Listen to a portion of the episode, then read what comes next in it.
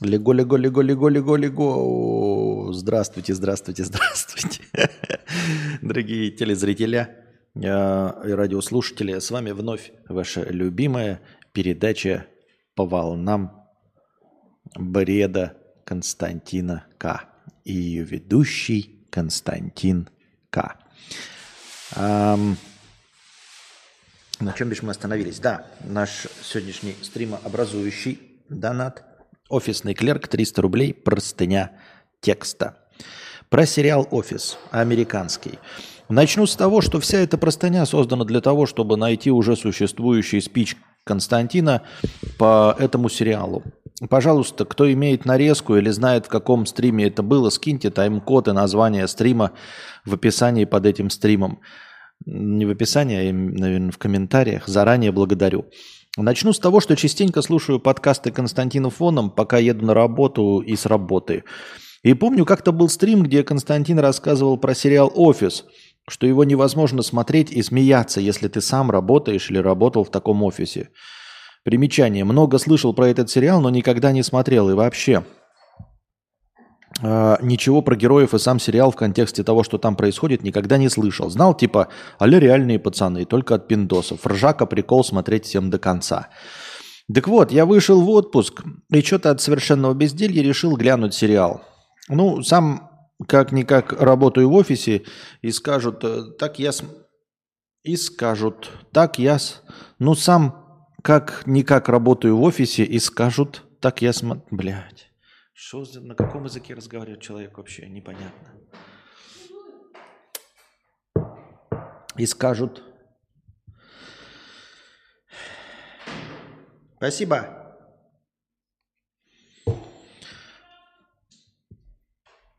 А, так я смотрел первый и второй сезон. И не обманули. Ржал, как конь. Со всего, что происходит. И про себя, э, и иногда даже э, вслух говорил, да-да, ну это же прям жиза.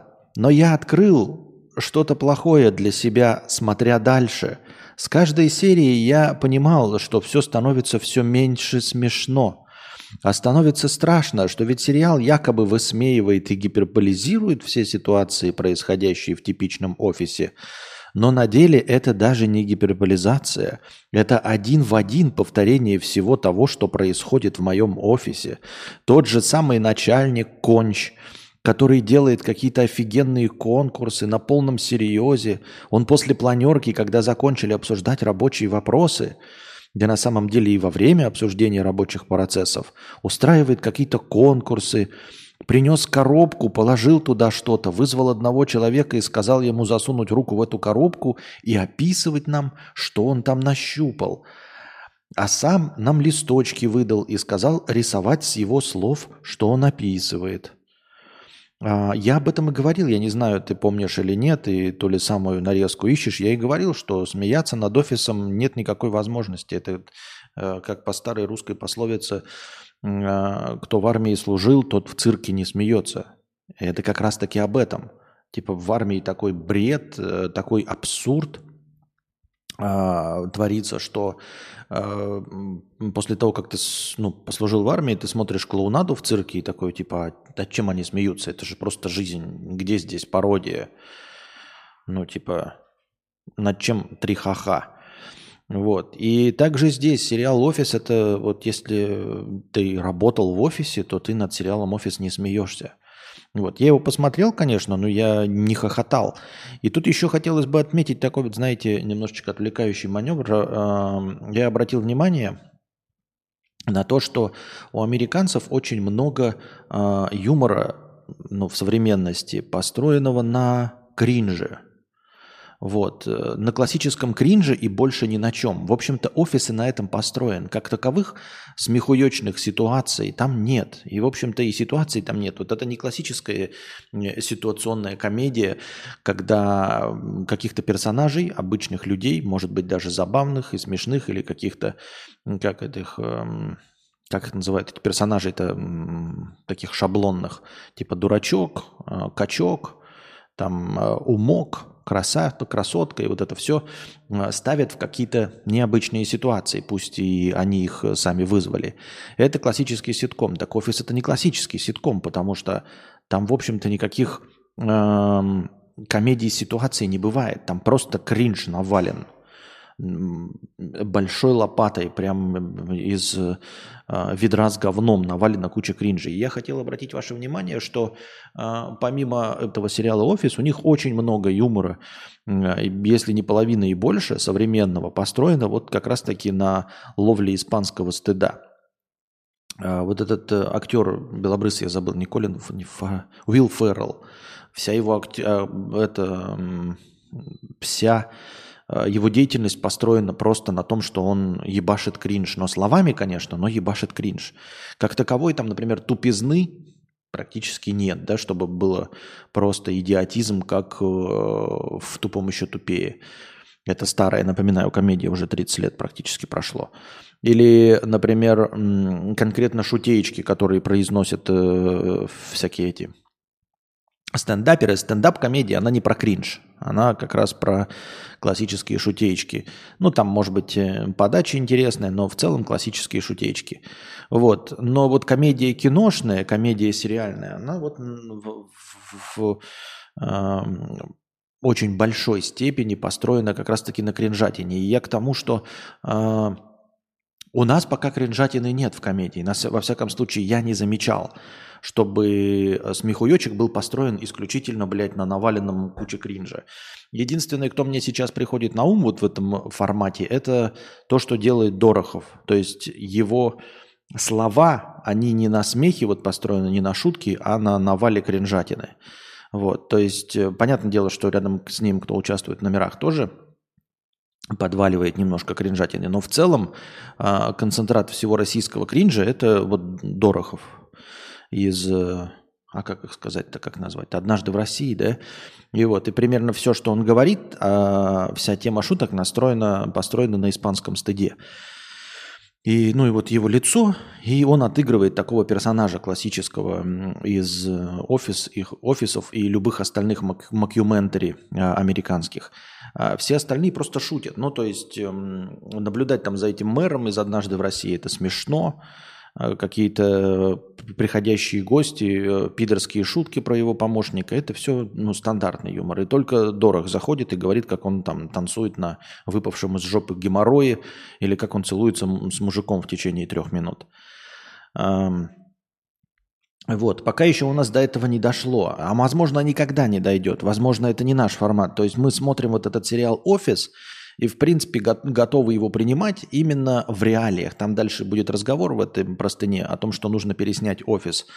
А, возможно, он играть не будет в наших реалиях. Это как, знаешь, а, снимать а, российский фильм про биографию какого-нибудь рэпера. Ну, это вообще не зайдет. Ну, то есть не будет никакой восьмой мили э, на основе на русском материале. Не будет вообще никак. Даже если у нас появятся какие-то рэперы, которые там идут с низов, никто их биографию на серьезных щах, как бы она ни была правдива, а, смотреть не будет, потому что это ну, совсем не тот вайб, условно. А, у Эминема он был белый, но вот он именно тем, что он единственный белый, тем его и отличает. А оригинально белый, да, без бэкграунда, без того, что это Детройт, без огромного количества э, черных афроамериканских негров, это все не работает. Понимаете? Вот. И тоже так же я не уверен, что кринж работает. Вот э, реальные пацаны, оно как бы макюментари, но это классический ситком.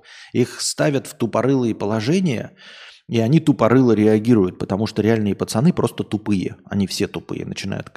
Ну, то есть, прям, э, ну, чисто с точки зрения драматургии и комедии, это довольно слабая подделка, потому что персонажи ничем не отличаются друг от друга.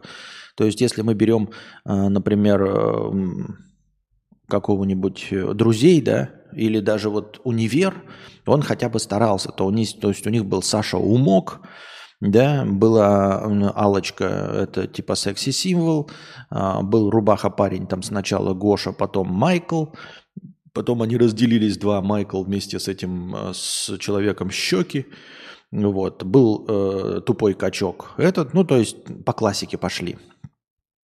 И долго продержались. А реальные пацаны, они все просто тупые в, рав, в разной степени.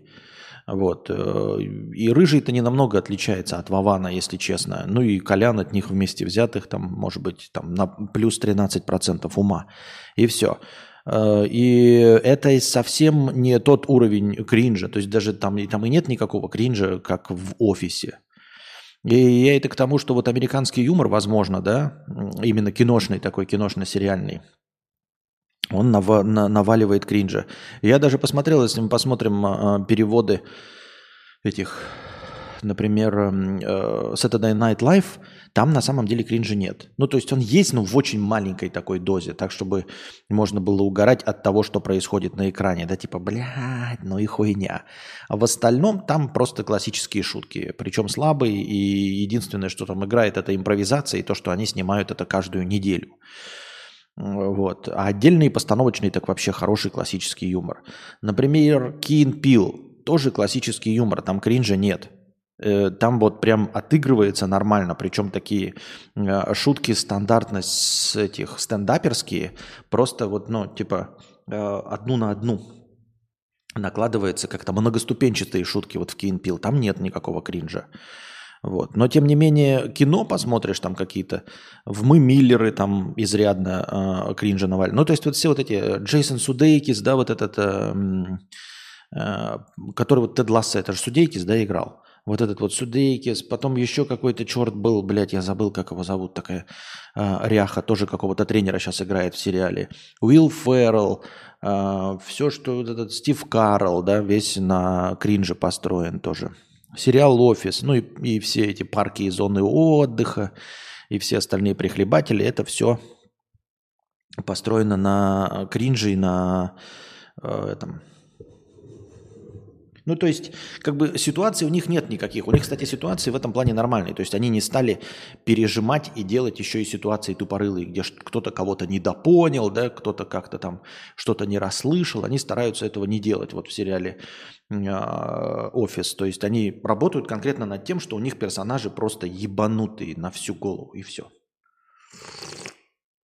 А то, что с ними происходит, кстати, абсолютно обычное. То есть повышение по службе, продажи. И вот то, что касается работы, у них абсолютно нормальное, если вы обратите внимание, в сериале «Офис». Там не происходит никаких недопоняток, каких-нибудь там, знаете, не появляется брат-близнец, которого там неправильно увидели сзади или еще что-то. Нихуя подобного нет. Ситуация обычная. Приходишь на работу, там летучка. Приходишь на работу, выключили свет. Там приходишь на работу, Э, на курсы повышения квалификации отправляют.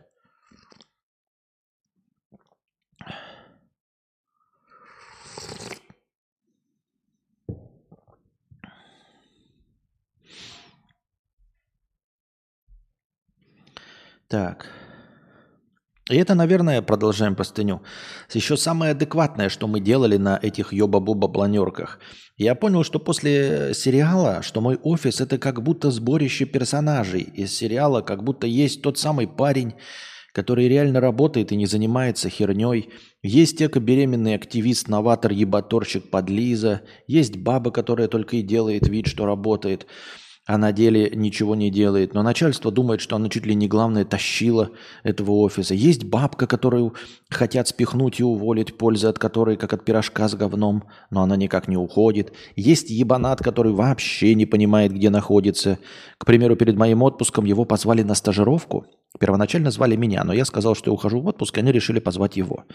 Стажировка в условно главном офисе. Так вот, все эти стажировки утверждаются на самом высоком уровне генеральным директором компании – и вот эту стажировку он не согласовал моему коллеге. Так э, мой коллега не нашел ничего умнее, просто взял и написал ему на почту. Что-то наподобие «Салам алейкум, Маратабы, Бумин Нурджан, почему не отпустил на стажировку?» Ну, в общем, конч, скажу так. После этого моему начальнику и этому инвалиду позвонило все нижестоящее руководство генерального директора и спросило, что это за... Э, я не знаю, это фамилия или что это. Не знаю, как правильно прочитать. А, Что это за дебич? И как они э, сейчас к нам приедут и изнасилуют каждую собаку в этом офисе за то, что им пришлось от генерального директора выслушивать, что ему какой-то дебил на почту пишет с претензией. И еще вопрос. Почему реально э, в России до сих пор не сняли офигенную адаптацию этого сериала? С русским колоритом и с русскими отсылками нашего местного Майкла Михаила Пездовича. Ибо в американской версии понятно, что они ссылаются на какие-то свои пиндосовские телепедерачи, но контекста мы совсем не понимаем. Мне кажется, если снять что-то такое в России, это была бы пушка. При условии, что это снимут реально толковые ребята. Я знаю, что у нас такие есть. Также смеялся бы с одного-двух сезонов, а остальные пять плакал. От того, как же точно изобразили моих коллег по офису. Как я уже сказал выше, не факт, что это зайдет. Понимаешь? Ну, то есть кто в армии служил, тот в цирке не смеется. Поэтому не исключено, что ты посадишь всех россиян, и они скажут такие, типа, а что мы смотрим? А, ну, это комедия. А, в смысле, а где комедия? Она когда начнется? Ну вот видите, они там вот... Э, так в смысле, это же документальное кино. Это настоящие люди, они ведут себя точности так же, как в моем офисе. Вот человек, которого я ненавижу – вот это у всех, кого не спросишь, все думают, что они Джим Халперт, главный герой, да? А если копнуть поглубже, если спросить у всех коллег, то никто из вас не Джим Халперт. На самом деле вы все не Джим Халперт. Кто угодно. Майкл, блядь. Все. Но на самом деле большинство людей думают, что они Джим, но на деле являются Райанами. Вот Райан это тот, которого играл Биджей Новак из «Бесславных ублюдков». Помните? Вот он пришел такой воодушевленный стажер с э, какими-то амбициями, а потом превратился в полностью ебанутого, конченого, прям идеального э, сотрудника офиса. Это, по-моему, мне Кузьма сказал, что большинство людей думают, что они Джим, а на самом деле они все Райан. И вы все тоже Райан. И вы все вот эта старая телка, старик-наркоман, Майкл, подлиза этот, э, как я его забыл, в общем, вы понимаете, что мякотка-то в том, что все смотрят сериалы и думают, что они Джим, а на самом деле Джимов вообще нет. Нихуя нет. Никого. Никогда. Есть только все остальные герои сериала «Офис». Ну и суть в том, что вы посмотрите, и, ну, типа, россияне, из чего ты взял, что если это будет хорошая постановка, если она будет рассказывать вот такие вещи, понимаешь, нужно же найти тонкую грань между юмором и реальностью. Потому что если вот, например, я сейчас возьму твою историю про генерального директора с коробочкой, да, вот этой, потом поспрашиваю у вас, и мы наберем с вами всех кринжовых историй, которые вы мне расскажете. И я напишу по этому сценарию, и мы будем смотреть, и это не будет смешно. Потому что комедия – это когда ты немножечко разрушаешь ожидания, когда происходит то, чего не происходит в реальности – а мы э, э, соберем эту историю, и все будут смотреть такие, ну, блядь, это со мной было, это со мной было, в этом нет ничего смешного. Это, блядь, просто документалка. Нахуя ты нам еще раз сыпешь соль на рану, понимаете? Это точности то же самое, что и смотреть «Левиафан». Ну, ты над «Левиафаном» смеялся? Когда там хотели построить церковь, там человека выселяли, и все, он спился, и кто там все покончили с собой. Смешно тебе было? Мне не было смешно. И никому при просмотре фильма «Дурак» или просмотре «Левиафан» никому не смешно. Вот что отличает «Левиафан» и «Дурак» от «Офиса»? Вот эту тонкую грань я в юморе не понимаю, а ты ждешь, что кто-то возьмет, построит и будет смешно. С хуя ли ты взял, что будет смешно? С чего ты взял, что не получится чернушная драма? С чего ты взял, что не получится груз 200 и балабановщина? М? Вот. Попытки к тому же были. Э, вот этот, как этот, по-моему, ЧОП сериал был, где играл этот и «Спасибо, Ева», я забыл, как его звали-то. Но один из юмористов, который э, Порошок или... Ну, короче, вспомните, как его звали. Чувак. Там вот это Яна Кошкина играла, их начальник был, там один качок был здоровый мужик, их начальник тупорылый был. Вот. Но почему-то ЧОП не зашел на много сезонов. Что-то не зашло, да? Хотя, например, э, вот сериал следующий, этот эм, «Полицейский с Рублевки», там, например, тоже есть такой же начальник, только в исполнении Бурунова. И он зашел, потому что он не тупой, Потому что там не было кринжа. Вот в полицейском с Рублевки кринжа нет. А сам по себе начальник смешно говорит, он и стал интересным персонажем. Есть тупорылый вот этот толстый из... Э, я не называю персонаж, потому что я не помню. Сэм Никель, да, спасибо, Сэм Никель. Вот, что-то Чоп не зашел, но Чоп был примерно такой. Там я помню, что не столько ситуаций были, сколько обычные, э, ну, обычно творящиеся вещи и события, но герои как раз-таки на них реагировали по-другому, потому что они были конченными. Отличайте еще раз. Ситуационная комедия. Нормальные люди, и их ставишь в тупые ситуации, ну, ненормальные. Юмористические изначально выдумываешь ситуации, в которых навряд ли кто-то окажется из-за тупорылого недопонимания. Но люди нормальные. И офис, в котором наоборот ситуации абсолютно нормальные, но люди ебаный испанский стыд. И вот скорее ЧОП, он был э, в сторону того, что ситуации были нормальные, а персонажи все были ебаный испанский стыд. Но ЧОП продержался какое-то время, да можно сказать, даже был популярным, но совсем не приобрел такую славу, как полицейский с Рублевки, в котором просто обычные персонажи, как реальные пацаны, в котором три тупорылых в стандартном ситкоме. Вот. Все же такого культового статуса он не приобрел. Нужно ли это? Не знаю. Нужно ли заигрывать с офисом, тоже непонятно. Как я уже сказал, сложности заключаются в том, что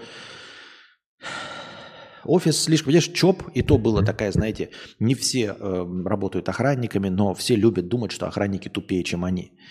То есть было нормально. А в офисе работают очень многие. Тем более, что в России, ебать, заводов, которые действительно что-то производят, их раз-два я отчел, обчелся.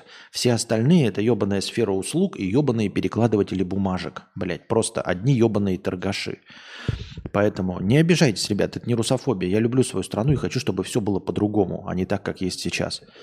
Вот. Но по факту остается сейчас, блядь, сфера услуг и одни ебаные торгаши. То есть все живут в офисе, все работают в офисе, все ходят в рубашках, перекладывают бумажки с места на место и больше нихуя ничем не занимаются.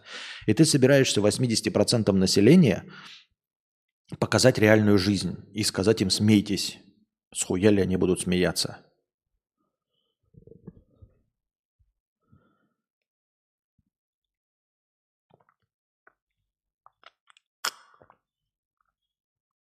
Комические ситуации, комические персонажи отличают комедию от некомедии.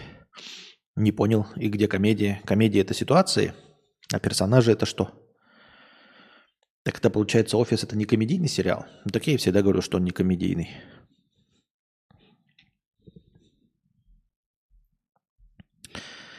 Вот такие дела, дорогие друзья.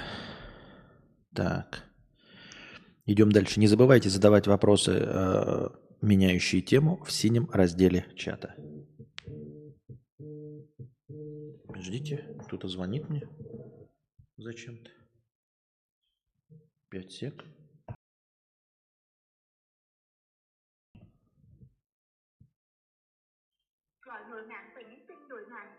Trải nghiệm miễn phí ứng dụng nông nghiệp thông minh Mobi Agri mỗi ngày hãy bấm phím 1 ngay. Từ chối nhận cuộc gọi giới thiệu khuyến mại từ Mobifone, hãy bấm phím 9 và làm theo hướng dẫn. Cước chỉ 10.000 đồng một ngày. Để nghe lại thông tin, bấm phím sau. Xin cảm ơn. Вот и поговорили. Наверное, что-то интересное рассказывала, но я не в курсе дела. Костя, а как тебе сериал «Физрук»? Ну, какой-то момент смотрел первый сезон, два, а потом забил. Вот. Так.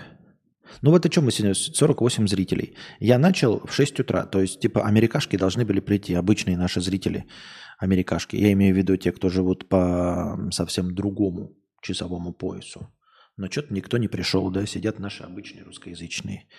Наверное, в это время больше не буду. Хотел, ну то есть у меня с какое-то время, помните, я запускал в это время, и было забавно, приходили люди, донатили, которые никогда не попадали на прямой эфир. И вот я сейчас запустил, а они что-то не пришли. Я уже не первый раз, вчера запускал, позавчера тоже в это время. Так, Audi, хэштег Audi 999 рублей. Спасибо большое с покрытием комиссии. Константин, слушаю тебя исключительно в аудио. Дошел до момента, где ты говоришь, что хочешь прикрыть лавочку. И, мол, слушайте в телеге. Лично я слушаю в TuneIn и регулярно доначу на поддержание подкаста. Плюс уже больше года подписка на Boosty. И все ради того, чтобы ты заливал аудио в подкаст-приложение.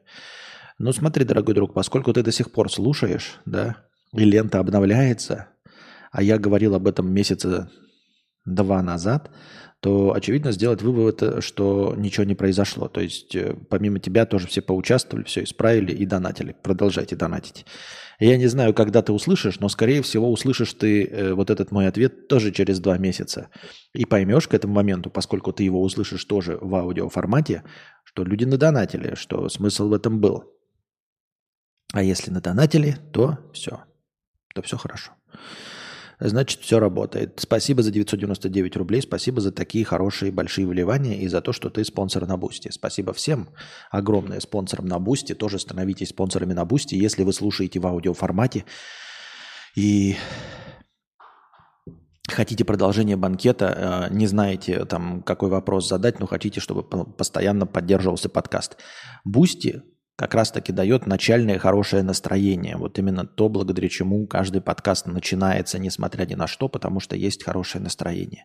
Если мы когда-то преодолеем планку в 300 э, а, спонсоров на Boosty, то у нас станет 2000 хорошего настроения и так далее по возрастающей. Может быть, если бы у нас было спонсоров на Boosty сколько? Тысячи человек, то можно было бы, или 2000 человек на Boosty, вот смотрите, реально, да, если бы было 2000 человек на бусте, то можно было бы, наверное, а,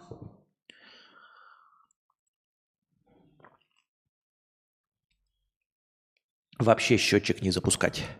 Просто ежедневно стримить по 2-3 часа и счетчик не запускать. Пока вопросы есть, разговаривать и все. Но этого, конечно, что? Правильно. Как задонатить на Каспий? Ну, внизу есть данные Каспи, это раз. А во-вторых, э, Каспи можно донатить через Donation Alerts.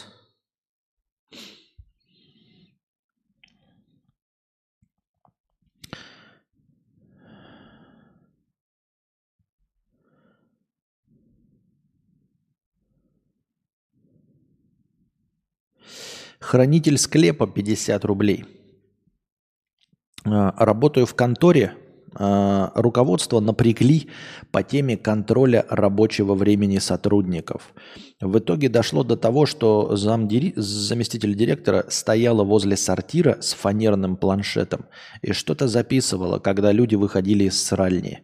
И еще осуждающая цокола языком навстречу. Потом поняли, что позорятся и завязали. Да нихуя они не поняли. Ты смешной. Люди поняли, что позорятся. Никто ничего не понял. Во-первых, этот заместитель директора, очевидно, самая бесполезная хуйлуша, которая была в твоей жизни, понимаешь? Если человека можно оторвать от работы, поставить его возле сральни, чтобы он стоял с планшетиком и что-то записывал, это максимально бесполезная хуйня.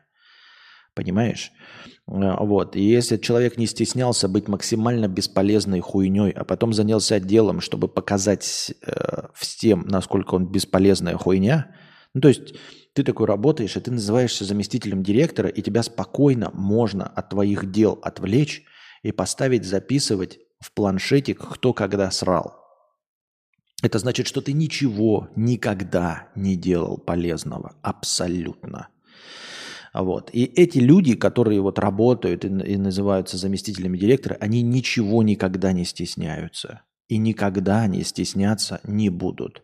И не поймут они, что позорились. Никто никогда не поймет, что он позорился. Не тешь себя.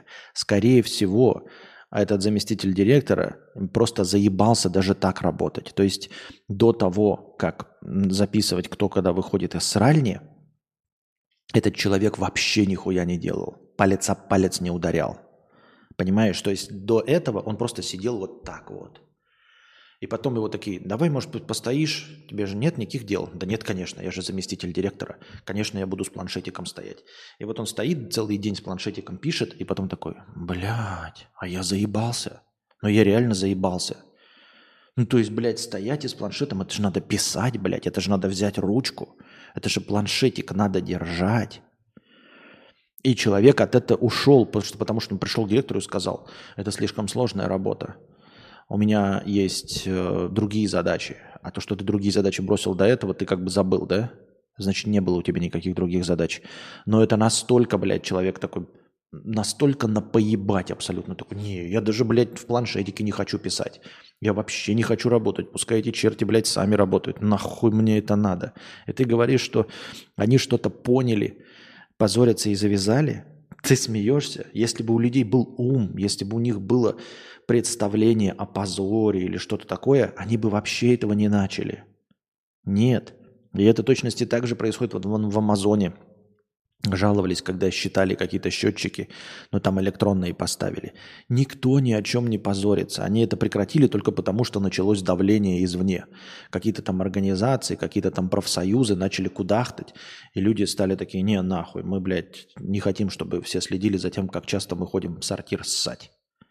Это единственная причина. С чего вы взяли, что кому-то может быть стыдно? Людям не стыдно убивать других людей ни за что. А вы говорите, что людям будет стыдно за то, что они за вами следят? Вы серьезно, блядь? Вы в каком мире живете? Мы с вами в одном мире живем.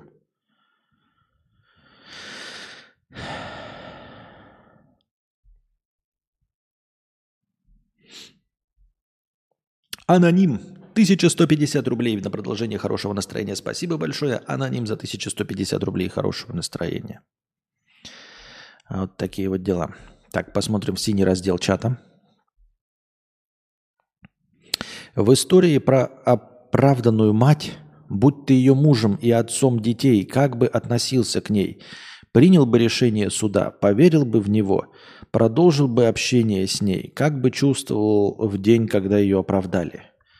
А, ты про эту, как это у нас история была про то, что оправдали мать, которая якобы четырех своих детей задушила. Я же говорю, да, то есть, э, когда ты такой читаешь историю, это раньше, раньше, ребята, я сейчас и говорю, у меня пересмотр каких-то вещей происходит постоянно, потому что я э, немножко в жизни, в людях разочарован. Ну, я разочарован, я считаю, что последовательно, то есть э, не на пустом месте. Так вот, э, раньше я бы задался вопросом, типа, как же так? Женщина не разом не разом, а подряд в течение вот сколько-то убивает своих детей. Но разве она тупорылая не может понять, что, скорее всего, ее поймают, если она своих же детей, четверых подряд, маленьких, душит одним и тем же там способом? Я бы задался таким вопросом. Неужели она тупорылая? Но сейчас я вопросом этим не задаюсь, потому что... Спасибо большое. Я понял, да. Так. Пришел донат 10 тысяч тенге. Тенге. От, видимо, Антона. Так, сейчас я посчитаю, сколько это в нашем хорошем настроении.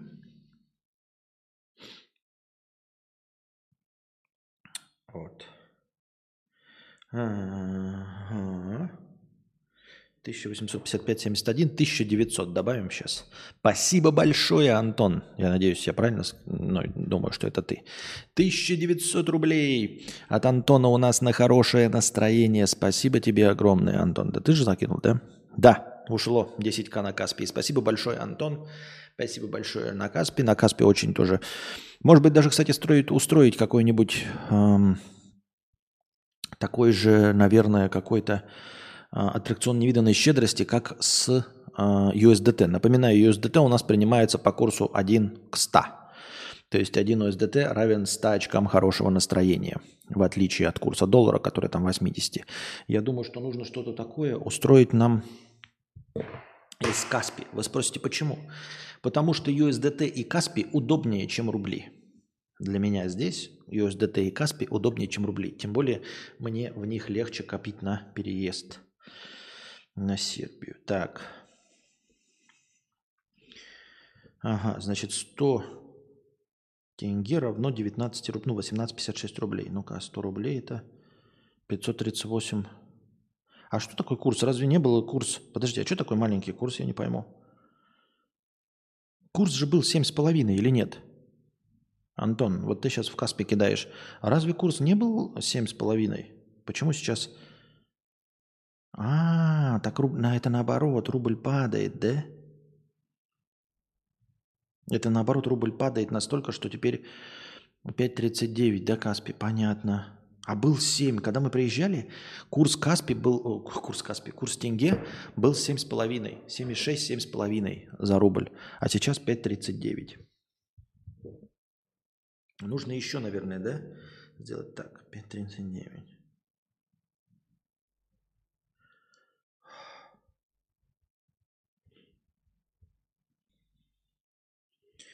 Сейчас, подождите-ка. Сюсь. Сюсь. Угу. Давайте-ка, наверное, знаете что?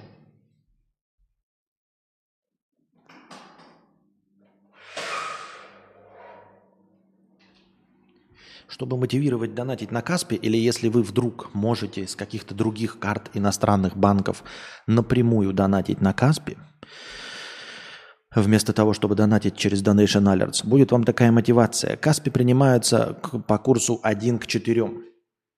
Окей? То есть за 1 рубль 4 тенге. Таким образом, 10 тысяч тенге превращаются у нас в 2,5 тысячи. С этого момента 10 э, тысяч тенге равны 2,5 тысяч хорошего настроения. Ну а дальше сами читайте. Понятно? То есть вы донатите сумму в Каспе, мы ее делим на 4 и получаем хорошее настроение. Да, раньше курс был выше, в сентябре 8-9 даже, но за последние 5 дед в среднем 5 тенге за 1 рубль.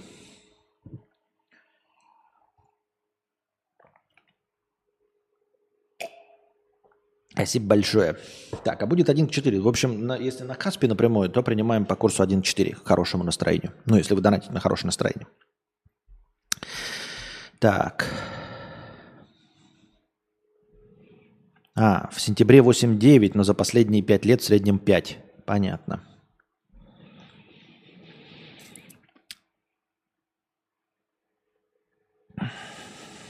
Вот смотрю, как многие мечтают уехать из России, не понимаю. Так как сам из Казахстана э, приехал и знаю о своем опыте, как это было над меньшинством, и жить в своей среде разница огромная. Э, слушай, это, ну, нас меньшинством и все хорошо, но э, э, речь идет немножко о других мотивационных штуках, понимаешь? То есть... Э, это, как знаешь, э, немножечко разные ступени. Ты решал проблему, чтобы не быть нацменьшинством, когда ехал, а, а люди сейчас э, решают, ну, уезжающие по другим причинам. Ну вот, например, а, есть э, такой довольно жирный поток миграции из Швеции в Норвегию и из Норвегии в Швецию. Разве кто-нибудь из нас, россиян, или разве кто-нибудь из нас Э, казахстанцев, э, белорусов может понять э, и украинцев, зачем может на, мигрировать норвежцу, блядь, в Швецию? Или зачем шведу? Спасибо. Вот, 800 принимаем по курсу 4, получаем, 800 я могу даже без калькулятора поделить, получаем 200 рублей хорошего настроения. Вот, да, вижу, отправил 200 рублей на Каспи, вижу, ага. А, так вот, для нас абсолютно непонятно, как это можно из Норвегии э, в Швецию или из Швеции в Норвегию. Как это, зачем? Что? Это две скандинавские страны, в которых все прекрасно. Но они преследуют другую цель. Им нужна работа. Ну, то есть какому-то норвежцу более тепленькое место предложили в Швеции. Или какому-нибудь шведу предложили более теплое место в Норвегии. Э, причины, по которым, например, уехал я, да, я с удовольствием вернусь я с удовольствием вернусь, когда причины, по которым я уехал, исчезнут. Вот. И вы все это знаете. Да? А, и э, когда ты уезжаешь, э, ну как тебе сказать, нацменьшинством быть в постсоветских республиках немножечко не то же самое, что быть нацменьшинством в э, Европе. Мне так кажется почему-то. Иначе бы туда, э, во всякие Франции, Бельгии и прочие Швеции, не пытались бы уехать все эти беженцы из Ближнего Востока. Если бы они себя там чувствовали так же нацменьшинством, как в бывшей какой-нибудь постсоветской республике. А? Как тебе? Вот. Поэтому ты решал проблему правильно. Вот. И у тебя стояли немного другие приоритеты. То есть работа у тебя была, например, да, то есть тебе какая разница там работать, здесь работать, где-то больше зарплата, где-то лучше. Но у тебя проблема была с нацменьшинством. А есть а беженцы, которые там из Ближнего Востока бегут от войны, условно. Вот. И то, что их там будут условно как-то называть там не, не местными, да, понаехавшими этими гастарбайтерами, это, честно говоря, небольшая проблема. То есть, э, и вот я сейчас э, выбираю, типа, называться гастарбайтером, понаехавшим гайдзином, э, чуркой, э, но при этом, типа, мои деньги принимают, я работаю – и меня не пытаются на бутылку посадить за то, что а, за мою гуманистическую позицию, например. Понимаешь? То есть это две разные вещи. Две, две не, не разные вещи. Я не говорю, что что-то плохо, хуже или лучше, а преследуемая цель. Твоя цель была избавиться от нацменьшинства а, и от нацменьшинства по отношению к себе. Вот. Э, и все. И ты избавился. Но ты попробуй что-нибудь поговорить и посмотрим, как ты долго захочешь оставаться э, в стране, в которой к тебе придут, начнут сначала штрафовать, а потом э, посадят на 8 лет за слова «нет войне». Как тебе такое? Илон Маск.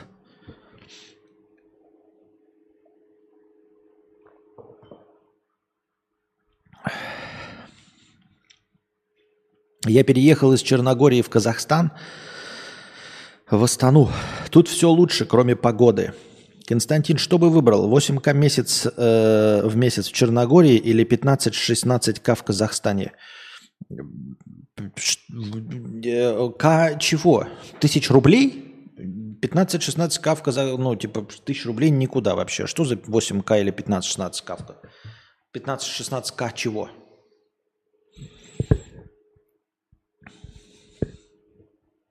Если мы говорим о долларах, если мы говорим о долларах, я не знаю просто, если мы о долларах, то вообще о чем идет речь? Серьезно, 8 тысяч или, 16, или 15 тысяч долларов? Или 15 тысяч долларов? А почему Черногория, извините меня, а почему Казахстан? Ну типа с 8 тысячами долларов можно жить в Испании? Ну просто в Испании –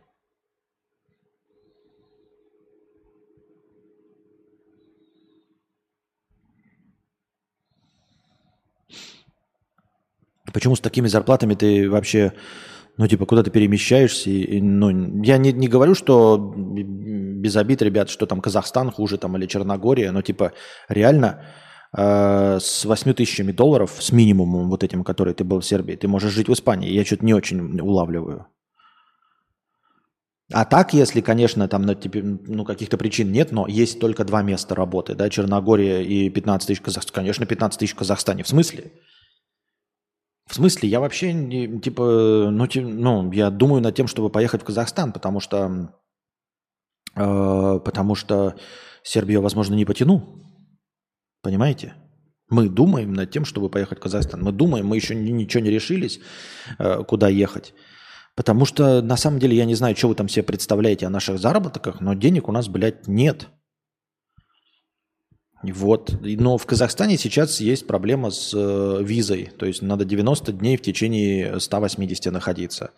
Либо решать это как-то а, бюрократическим способом. Но я не знаю, есть ли эти решения, сколько они стоят, как это официально все сделать.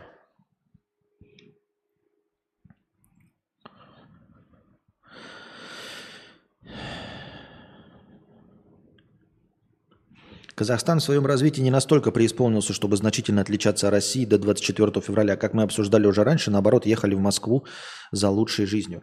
Ну, да, типа, за, ну я нет, я, честно говоря, ну не знаю. Я, это тоже видишь, как смотреть, куда, как. Я бы никогда в Москву не поехал за лучшей жизнью, да, что... Вот, поэтому, возможно, меня и не стоит по этому поводу спрашивать, потому что у меня-то взгляд ебаный. Если бы у меня был не ебаный взгляд, то, может быть, меня бы и э, этот слушали бы миллионы людей, я был бы популярным, а поскольку у меня взгляд-то ебанутенький на все, э, и видение все свое ебанутенькое, то, может быть, поэтому э, как раз таки, я бы никогда не поехал в Москву. Ну, типа, Москва хуйня. И Питер хуйня, блядь. Ну, прям реально хуйня полнейшая. То есть в Москву стоит ехать, если у тебя вот реально 16 тысяч долларов. Тогда ты можешь снять что-нибудь стоящее в Москве. До 16 тысяч долларов ехать в Москву – это полная ебатория. Я не верю в возможности, да, ну то есть если я не смог реализоваться э, в условном Белгороде, э, то я не реализуюсь никогда в Москве, у меня не появятся там какие-то возможности. Если я не реализовался в России, то я не реализуюсь в Испании, э, в Казахстане, в Черногории, в Сербии, нет. Э, туда можно переезжать по другим причинам, но не реализация. Там лучше климат, я не знаю, какие-то там свободы, еще пятое, десятое, но, но точно не реализация. Вот. А Москва просто неудобный, хуевый, здоровый, грязный, шумный город. Питер неудобный, хуевый, грязный, здоровенный, шумный город. И ну, то есть можно было поехать, мне сказали, там, знаете, поедешь ты в Питер, будешь там каждый день сниматься э, у, у, у известных блогеров, может быть, когда-нибудь, навряд ли, конечно, но станешь как Антон Власов. Но я-то не верю в то, что я стану как Антон Власов, потому что я неинтересный, поэтому я этот момент даже не рассматриваю. Я был в роликах кого угодно, и это не принесло мне ничего, в отличие от Антона Власова. Поэтому Тут, ребята, если бы я каждый день появлялся у Хованского, Кузьмы, ничего бы не изменилось. Я уже у них у всех появлялся. И у Дружи, и все, я снимался из Дружи. Вот в, пока здесь был во Вьетнаме Дружи, я тоже у него снимался. И ничего. Понимаете, это все... Э, вот, но я имею в виду, это я все к чему веду? К тому, что Питер и Москва мне нахуй не нужны. Поэтому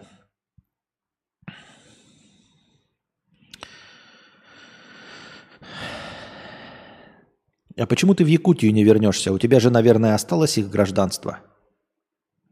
А вот это твое высказывание, дорогой отце, шутки шутками, но вообще-то тебе может за это прилететь, ебать. За такие высказывания. То есть намек на то, что в Якутии какое-то другое гражданство. Это шутки юмора. Товарищ майор, мы, не, мы все несерьезно.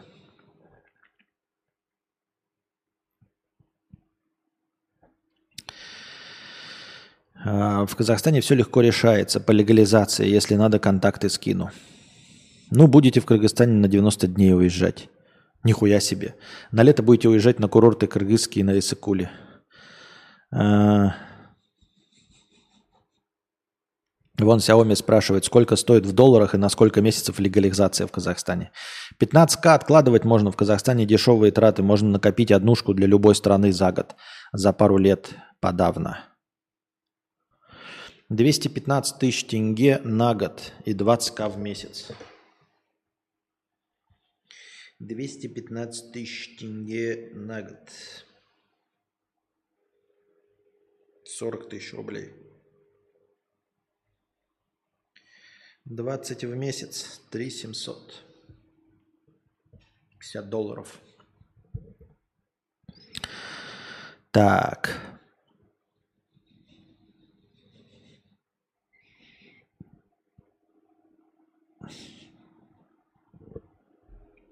Так, так, так, так, так, так, так.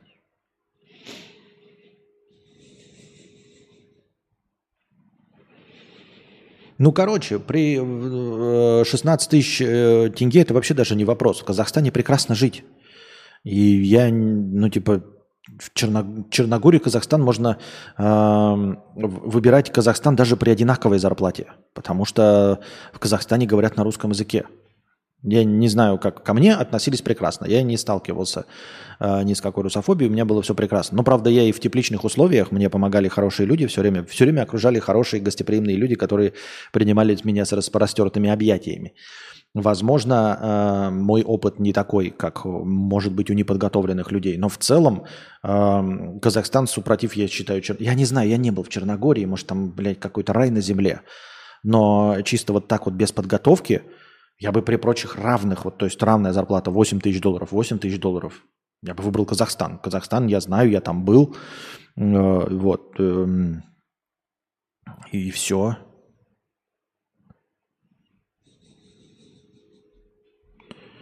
Так, куда я нажал? Не туда нажал. Что бы выбрал, деньги или хороший климат? Денег в Черногории 8К или 15 так. Деньги или хороший климат?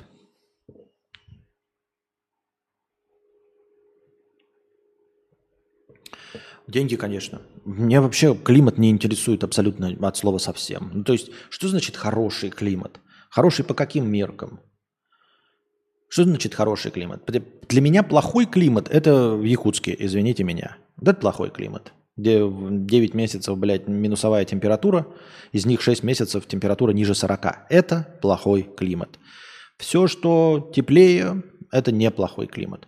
Дожди, Простые дожди, дожди, снег, слякоть, температуры там до минус 15 меня вообще нисколько не смущают, ничего, все хорошо, все нормально. И, и главное, что жара-то это не лучший климат. Вот я во Вьетнаме пожил, нет, здесь нормально, прикольно и классно. Вот, если бы еще были подешевле, то можно было бы, да, ну и проблем с визами не было. А, но климат меня вообще не интересует нисколько. Деньги важнее гораздо. Если речь идет вообще о разнице 8-15 тысяч долларов, то, конечно, 15 тысяч долларов. Костя, видел у блогера с камера все деньги угнали с кошелька Atomic Wallet. Вот тебе и все деньги хранить в крипте. Нет, не видел.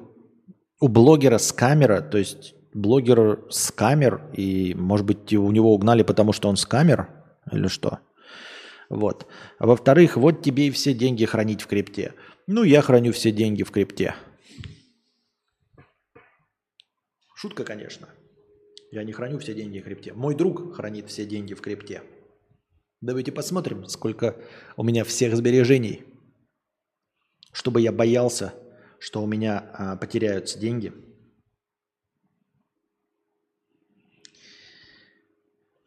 Так, тут нигде мой кошелек не видно. Номер кошелька не видно? Нет, номер кошелька не видно. Вот смотрите, без сокрытия, ребята. Вот. Я понимаю, что там отраженное. Можете отразить в обратную сторону. Отразите, пожалуйста, в обратную сторону, чтобы увидеть. Вот. Это мне просто друг мой дал. Э, друг дал свой кошелек. Вот. Он хранит деньги. И он не беспокоится, что его кошелек уведут и все его сбережения спиздят. Вот почему-то он не беспокоится. Не знаю почему. Вы посмотрели на баснословную сумму, которая там хранится. Все сбережения. И вот есть какие-то вот вещи, понимаете, что ну, люди такие говорят, ой, нельзя держать деньги под матрасом. А то что? Вот если я буду держать все свои деньги под матрасом, то что? Ну, а вдруг дом сгорит? ну, сгорит. И я потеряю все свои деньги. Ай-яй-яй, ай-яй-яй, потеряю все свои деньги. Вот и я могу тоже, понимаешь, весь свой кошелек а, потерять. Все деньги могут у меня стащить с моего кошелька. Вот прям все. Обидно будет, пиздец. Обидно пиздец будет.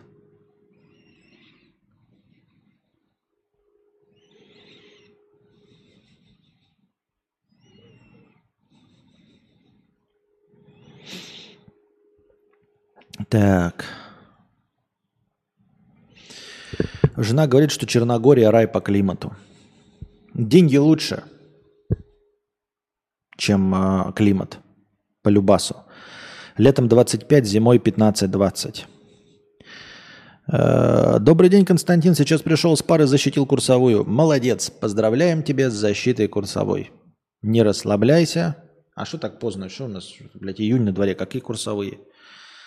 На Мадагаскаре был. Очень понравилось. Цены, копейки, климат отличный. Еда вкусная. Главное, затрата. Перелет. Вероятность взлома кошелька больше, чем крах любой биржи. Так я показал свой кошелек. Ну, взломайте, ребят. Ну, обидно будет. Возможно, даже расстроюсь. Ребят, я... у меня не столько денег с ваших баснословных донатов, чтобы все мои сбережения э, занимали сколь-нибудь стоящее место в кошельке, как вы видите. То, что вы мне донатите, я практически сразу ну, трачу на, на жизнь. Вот. Никаких сбережений, ничего нет. Поэтому... Дожди, сплошные дожди. Мне на парковке на работе поцарапали машину. Стоит ли обращаться к охранникам, чтобы выяснить виновника? Дело в том, что царапина мелкая, но краска стерта до железа. Э, да, почему нет? Стоит. Стоит обращаться, потому... а почему нет? Я не понимаю. Если ты думаешь, что это какой-то твой коллега, там настроение испортится, ну, я не знаю, но вообще-то это может быть и не коллега, это может быть какой-нибудь, например, э, какая-нибудь, блядь, бабка, которая стоит рядом с магазином там и побирается деньги. И почему-то ей в голову пришло, без всякой на то причины, поцарапать твою машину. Потому что ты что-то ей сделал плохое. Хотя ты не делал, но она же ебанутая и все. И вот она поцарапала твою машину. Посмотрев эту запись и поняв, что это она, вы можете ее выгнать. Понимаете? Показать, блядь, ну ебанутая. Мы ей давали стоять, побираться. Так она не просто побирается, она портит имущество. Надо ее гнать, блядь, э, за шеей. Понимаешь? То есть это может быть вот что угодно. Э, во-вторых, например, э, царапина. Ты можешь выяснить, что на самом деле царапину поставил ты. Да? А, и на самом деле она была не возле работы поставлена. И не другой машиной, а чем-то там проходящим, проносимым. Какой-нибудь грузчик что-нибудь нес, блядь, и поцарапал. И тогда можно, блядь, пожаловаться и этому грузчику пропиздоны вставить, чтобы нормально там, блядь, нес свои вещи какие-то. Поэтому в любом случае надо хотя бы узнать. Даже, может быть, расстроиться, если это директор там сделал, и ты директору ничего сделать не можешь. Но есть масса э, э, ситуаций, при котором, которые можно реально решить и реально успокоиться. Понимаешь, и узнать, что это были обстоятельства непреодолимой силы. Я не знаю, ветер подул, и какая-нибудь железка пролетела, процарапала, а потом эту железку унесло. И тогда вообще никто не виноват. Ты спокойно себе живешь, продолжаешь, никто тебе не враг, никто тебе не подставил, не объебал, э, никто не, не желал делать тебе пакость, ничего не скрыл, и плохих людей нет, потому что просто пролетела железка.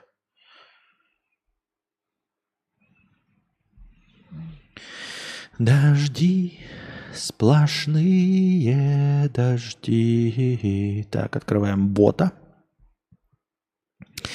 Фи... Как тебе такое, Илон Маск? Феноменальный рост на 600% с начала года показал фондовый рынок Зимбабве. Э, как пишет Bloomberg, акции для зимбабвийцев стали единственным средством защиты от 230% инфляции и обесценивания национальной валюты, которая потеряла за последний месяц 60% стоимости. Но интересно, как в таких условиях работает биржа. Биржа да, фондовый рынок. А типа, ну, мне кажется, в таких условиях и обменники валюты даже не работают. Типа, я не представляю, вот как можно реализовать э, с такой скоростью, с, ну, типа, зимбабвийский доллар. Вот я, например, обменник, у меня есть тысяча долларов, да, ко мне приходит зимбабвиец, хуяк, и мне нужно, и я ему продал валюту по какой-то там выгодному курсу, пусть даже выгодному, но мне же нужно срочно избавиться от этих зимбабвийских долларов. И, и нужно иметь это возможность избавиться на потоке. То есть один раз у меня, может быть, есть хитрый ход. Да, типа купить машину у какого-то зимбабвийца вот там, за 3 миллиона зимбабвийских долларов. И я продаю по очень удобному курсу, значит, доллары. Продаю по курсу как будто 2, 2 миллиона, продаю за 3 миллиона, да. И покупаю быстро машину один раз я это провернул, хуйню, окей. Но на постоянной основе, я просто не понимаю этих экономических принципов, на постоянной основе я бы не мог работать обменником. Бензин покупать разве что, да, там какой-то, то есть по очень выгодному курсу продавать доллары и сразу же на заправке, ну, иметь доступ, например, к какой-нибудь бенз... бе... э, зимбабвийской заправке и покупать бензин, который там регулярно дорожает. Ну, то есть нужно иметь какой-то способ реализации зимбабвийских долларов. И как это работает на фондовом рынке, я не понимаю. То есть вы получаете за свои фантики, которые изначально фантики, получаете другие фантики, которые очень быстро обесцениваются. Как? Зачем и почему, я не понимаю.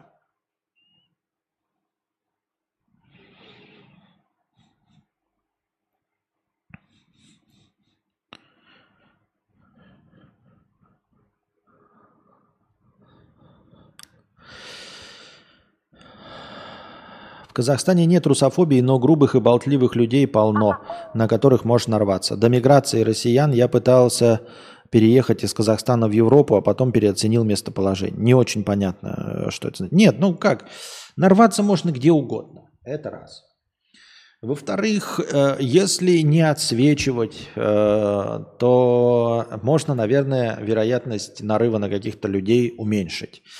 В-третьих, если вести себя по правилам гостя, везде вести себя по правилам гостя, то в общем-то, ты будешь меньше вызывать. Нет, естественно, нигде не нулевая вероятность нарваться на плохих людей.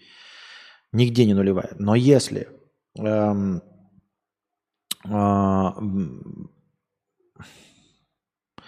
э, играть по правилам игры того места, куда ты пришел, да, то есть э, как это, ос, пытаться э, хоть чуть-чуть ассимилироваться, то будешь гораздо меньше встречаться случайным образом с плохими людьми. Я так думаю, мне так кажется.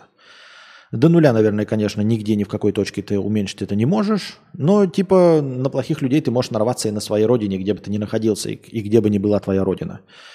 Я так думаю.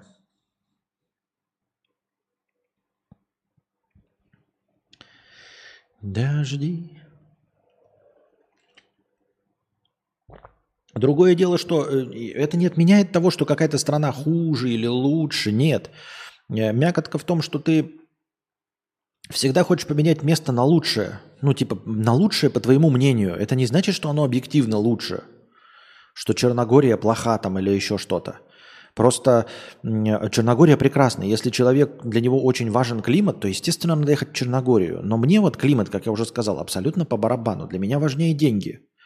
Я бы выбрал место, где больше денег. Вот и все.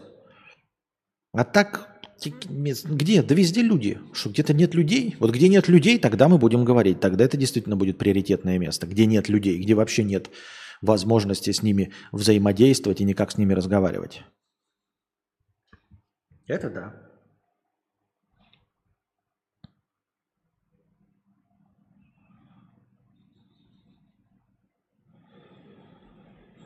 Дожди, сплошные дожди. Так. Четвертый год живу в Красноярске. Понял, что лучше э, уж мне кости ломит между минус 40 э, и плюс 40. Выберу э, плюс 40. Сейчас плюс 35, и я просто растекся по кровати и не хочу вставать. И что делать, имхо? Так, понял, что лучше уж мне кости ломит. Между минус 40 и плюс 40 выберу первое, минус 40. Сейчас плюс 35, я просто растекся по кровати и не хочу вставать, что-то делать имхо. Вот видите, совершенно разные взгляды на вещи. А я всю свою жизнь прожил в Якутске, ну не всю, а это, четверть века и больше. И я настолько присытился холодом, что нет, я предпочту э, растекаться по кровати. Тем более, что э, кондей, один кондей, да, он как-то легче решает проблему жары, как мне кажется, да, технически, чем решить проблему проникающего холода. Когда я в Якутске жил, и отопление, там просто были ядерные батареи, но это ничего не решало, потому что я жил на первом этаже, вот, постоянно открывали двери в подъезд, и у меня дома было холодно, то есть надо было прям дверь прям пиздец как утеплять, потом надо было стены утеплять. Потом вход на балкон. Вот знаете, самое, что у меня воспоминания из детства есть, вот вход на балкон, там двойные двери, тройные двери. Ты иногда, даже если ты не какой-нибудь Плюшкин, э, я помню, что такое было, что ты закрываешь дверь на балкон на всю зиму, то есть осенью ты закрываешь и залепливаешь. Полностью закупориваешь, зачпонькиваешь, чтобы не открывалась вообще дверь, то есть чтобы оттуда холод не шел. Но суть в том, ребята, что вместо холодильника, когда мама варила большую кастрюлю борща, и она не влазила в холодильник, мы ставили этот борщ э, возле входа на балкон. Вот абсолютно заклеенная дверь, которая не должна пропускать ничего. Мы ставили э, борщ вот возле двери. И к утру он замерзал внутри квартиры. Понимаете, внутри квартиры. Я дома ходил в теплых э, штанах, носках и вторых носках шерстяные. То есть вязаные вещи, они были нормой вообще в принципе. То есть то, что бабушка присылала э, вязаные кофты, штаны, носки, варежки, и она присылала их в промышленных масштабах. И у меня теплых вязаных носков было столько же, сколько обычных у вас. Вот вы сейчас залезьте себе в шкафчик, и сколько пар черных носков из H&M вы найдете. Вот столько у меня было всегда копия еще и э, этих э, вязаных. Плюс ну, вязаные носки, и есть еще такие вот на них еще наверх третий слой, э, такие вязаные чуни типа, типа калош. Вот. И дверь была закупорена на балкон, и тем не менее внизу, то есть в этом углу температура была минусовая. В этом углу температура была минусовая. 25 лет жизни меня это заебало. Вот. Поэтому и я сейчас живу во Вьетнаме, и на улице жарко, я поливаюсь потом, вот сейчас лето, да, сезон дождей, все пугали, пугали, что будет пиздец. Сначала пугали, блядь, что зимой будет холодно, ну, было плюс 35. Сейчас пугают, что сейчас вот прям сезон дождей, то есть влажность, каждый день дожди и плюс 45. 45 пока не было, но уже 7 июня, а мы в северном полушарии, то есть э, у нас совпадает все. Жарко тогда же, когда жарко у вас. Оно дороже там и все остальное. Э, жарче точнее, но жарко именно тогда же, когда у вас. Мы не в южном полушарии, у нас не меняются сезоны местами. И я выхожу, потею, а потом захожу в дом, который, у которого нет стекол, то есть он не герметичен, вообще не герметичен. И единственное, что поддерживает здесь комфортную температуру, при которой я с вами вот сижу сейчас, разговариваю в шортиках – это кондиционер. Один кондиционер. Не нужно ничего закупоривать, ничего. И в той одежде, в которой я сижу сейчас здесь, я открываю дверь и выхожу. Выбор за каждым из нас. Кто как хочет. Я выбираю жару. А как на улице спасаться от такой жары? А как на улице спасаться от минус 40? Я не понимаю, вот на улице от плюс 40 я могу зайти в тень и перестать двигаться. Вот просто встать под дерево и перестать двигаться. А вот если я при минус 40, я жил в Якутске, я знаю, что такое минус 40, и в любой одежде я не могу нигде на улице сохраниться никак. Я могу только переместиться из точки А в точку Б, из теплой точки А в теплую точку Б. Находиться на улице при минус 40 нельзя. При плюс 40 находиться на улице можно – Тебе будет жарко, тебе будет неприятно, ты будешь потеть, как свинья. Но если ты будешь мало двигаться, просто стоять на месте, но ты не умрешь. А при минус 40 ты умрешь.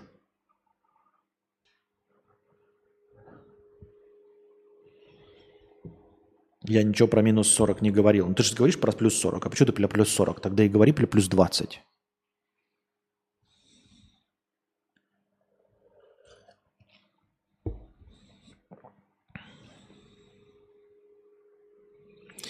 Дожди, плохие дожди.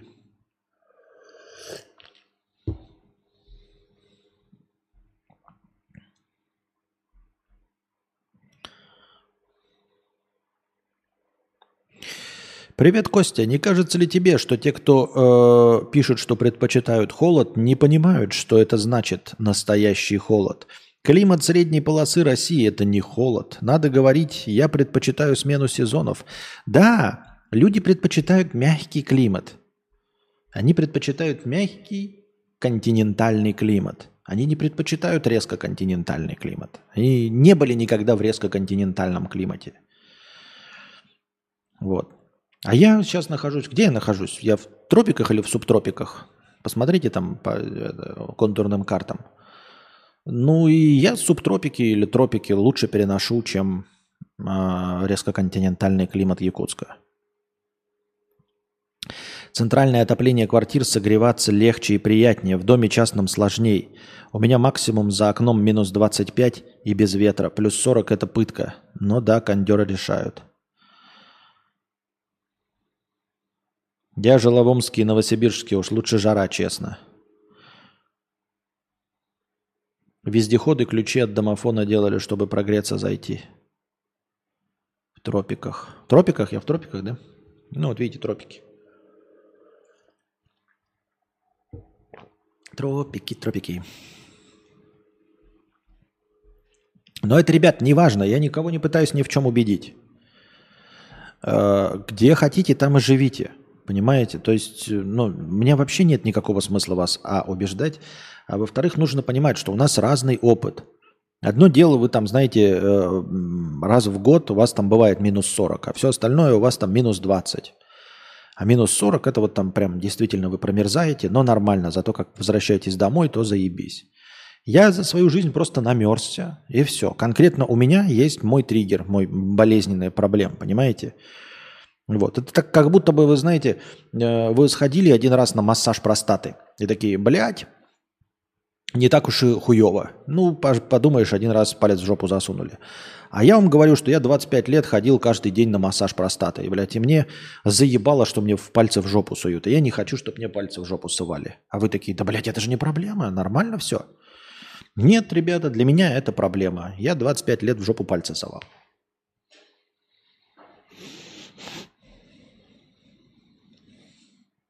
Дожди. А вообще, на самом деле, вот это все, то, что климат, я вообще нихуя не понимаю. Может быть, здесь, потому что приморская деревня, мы прямо на море сидим, я хуй его знает, потому что пугали, что пиздец тут начнется. И как бы все графики температуры показывают, что полный пиздец. А на улице не пиздец. Ну, неприятненько, но не пиздец. Ну, типа, ну, ужас, но не ужас-ужас. Понимаете? Живу на Кубани, лет, летом тут просто балдеж. Климат тут просто балдеж. Летом плюс 35, зимой минус, до минус 10. Никогда не бывает сильно холодно и сильно жарко.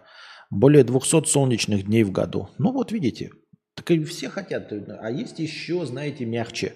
А, вообще какой-нибудь прикольный климат, какой-нибудь вот это Норвеж, ну, Скандинавии, приморской Скандинавии, когда у тебя, значит, зимой до плюс 20, ой, летом до плюс 23, а зимой э, до минус 10 или до минус 15. И это тоже прикольно, потому что чисто, как я уже говорил уже неоднократно, с кинематографической точки зрения самая стильная э, одежда это вот от минус 15 до плюс 23. То есть после 23-25 начинает быть жарко, и надо надевать шорты и футболки. Ну, ты выглядишь как лох ебаный. Все выглядят как лох ебаный в шортах и футболке. Не бывает стильных шорт и футболок. Нет, ты выглядишь как педрила, блядь, конченый. Или как э, колхозан. В этом нет ничего плохого, мне нормально все с этим. Но в целом, как бы никакие шмотки ни в каких журналах никогда не показывают шорты мужские, шлепки, блядь, и сетчатые майки чтобы дышать. Правильно? Поэтому а, мода на территории Вьетнама, на территории Юго-Восточной Азии, она тупо не работает. Ты не можешь надеть ни костюмы Эрмина Жильда Зегна, ни хуя ты не можешь надеть. Все модные воги э, и все эти журналы, и все показы мод, они все вот показывают шмотки от минус 15, вот эти шубы, да, какие-то на голое тело, до где-то 20 градусов, когда ты можешь одеть костюм тройку и не свариться. Вот, и если в этом климате жить, то ты все время ходишь в клевых, классных фирмовых джинсах, ты все время ходишь в кроссовках, и при этом у тебя ноги, блядь, не запревают, не превращаются в, в говно. Понимаете, здесь невозможно кроссовки носить, здесь у меня только шлепки, ну потому что ты наденешь, у тебя все варится сразу. И вот. И поэтому вся самая красивая обувь, она вот в этом мягком э, среднем климате. Вся самая красивая одежка тоже в этом климате. Э, в машину садишься, не как в душегубку. И в этой машине тебе, если холодно, то небольшим подкручиванием печки тебе нагревается машина. Э, если э, жарко, небольшим подкручиванием кондея она остужается. Ты можешь машину в тень поставить и нормально. Если ты тут машину в тень поставишь, ничего не выгадаешь, все равно будет душегубка. Вот, и ты садишься в машину, в которой вообще можно без кондей, без печки прожить. Ну, то есть она просто нагреется и все, ну, своим этим. А, и все. И вот такие типа средние вещи, которые смотришь вот в американских фильмах. Вот любой американский фильм, они всегда, всегда одеты на плюс 20. 16-20, никогда не на 25.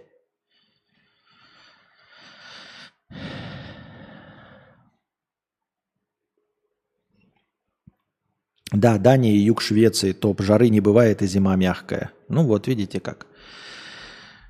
Бывает. С теми.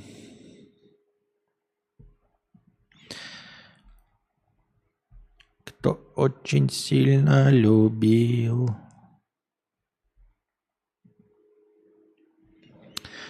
Так.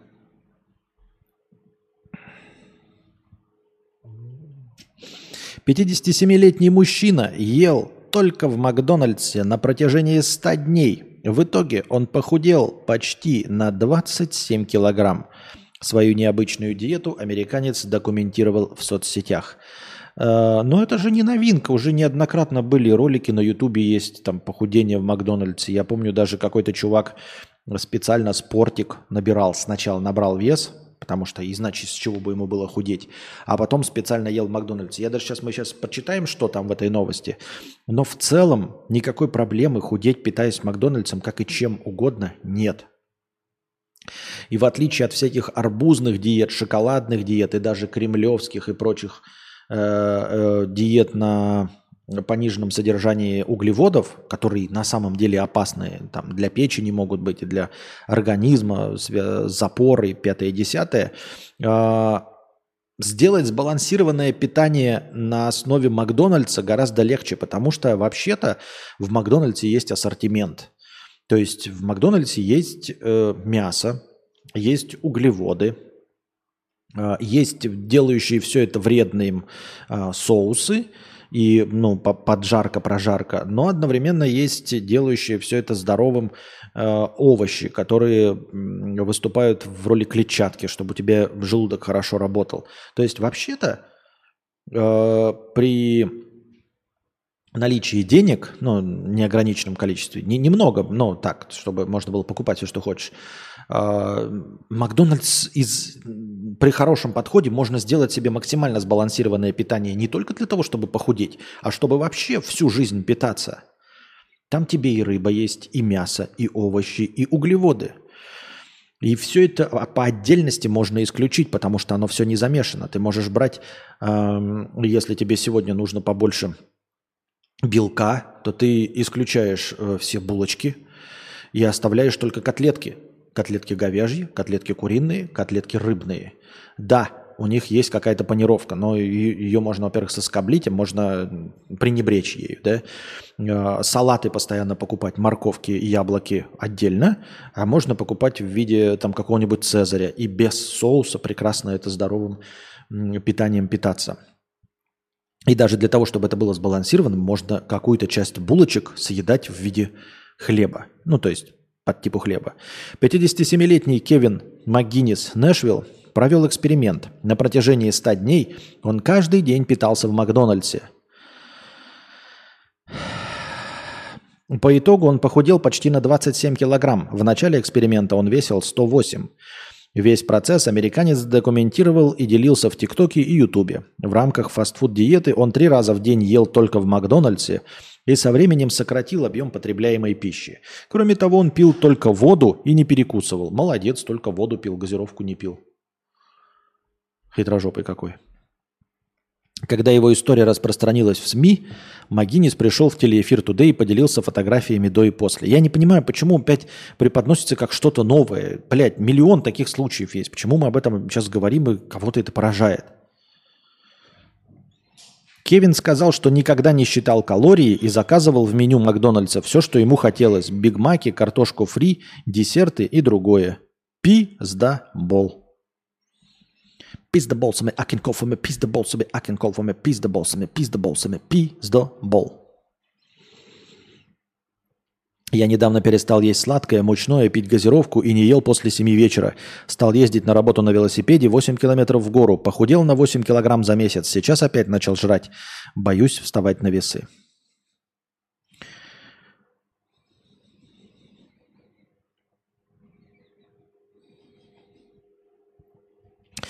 Как раз то, что вы с Хованским обсуждали, тратить больше, э, чем потребляешь, даже без физнагрузок – равно похудение. По мне, по мне, действенный надежный метод похудения сводится к банальному учету всего съеденного. Да, так я и говорил.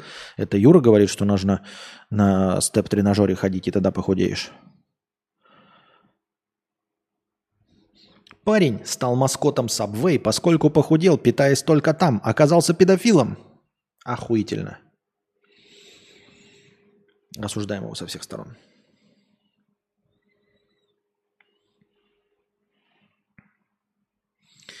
Но это уже неправильно, если ты что-то соскребаешь, что-то убираешь из блюда, пьешь воду. Причем тут Макдак тогда вообще? В принципе, в принципе, можно изначально э, рассчитать, какой из бургеров наиболее сбалансированный. И я подозреваю, что вот он Биг Маки ел, Биг Мак, наверное, или вот какой-нибудь... Э, какой-нибудь роял, там, да, двойной бургер, будет более-менее сбалансированным, потому что по массе мясо будет в два раза больше, чем булки. Там будет какая-то салатовая составляющая, и салат выбрать наиболее здоровый, и без соуса его есть.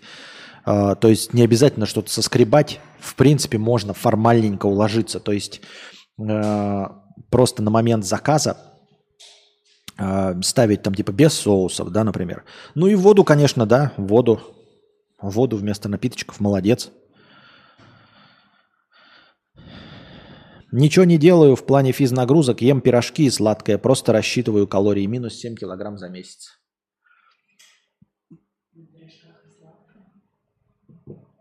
Тот дядя из статьи интуитивно ел меньше, чем потребляет, и был избыточно жирным, поэтому такой результат. Ну и, наверное, он же все это взял для, типа, для ТикТока и Ютуба, он верил в успех. Если бы я верил в успех хоть чего-нибудь, я бы тоже, наверное, прилагал усилия. Я просто знаю, что если я начну это делать, то никто даже не увидит меня, блядь, знаешь, похудею на 40 килограмм, там стану поджаром, и в ТикТоке будет три просмотра, и никто на это смотреть не будет. Ну, типа, нахуя мне это надо делать? Чтобы что? У него еще и сработало. Я думаю, еще миллионы людей, которые так делали, э, записывали и нахуй никому не были нужны. Можешь ли ты залезть в свой старый бэклог с книжками и рассказать, что в твоем списке книг, которые ты хочешь прочитать? Ой, ну вообще могу, но это... Блять, а как его сейчас найти-то? Вот так сразу сходу и не найдешь даже.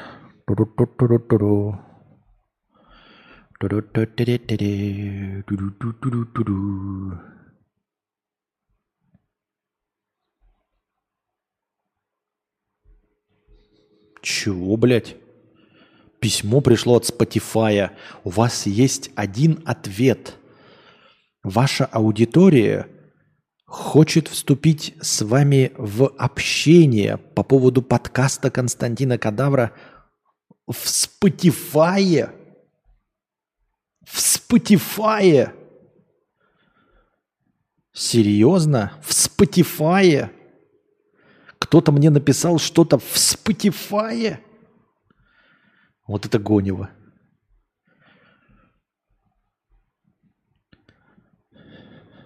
Error loading content. Please try refreshing. Охуительно, блядь.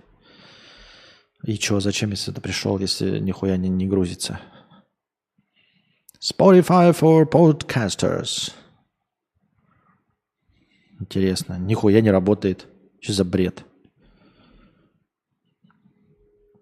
А где тут вообще мне нихуя не открывается? Что это такое? Пио... Что это?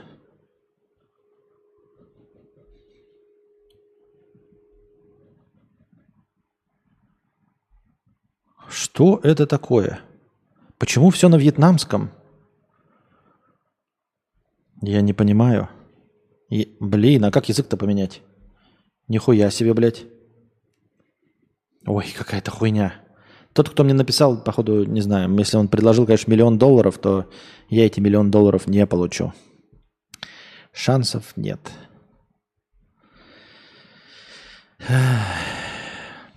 Какой-то позор.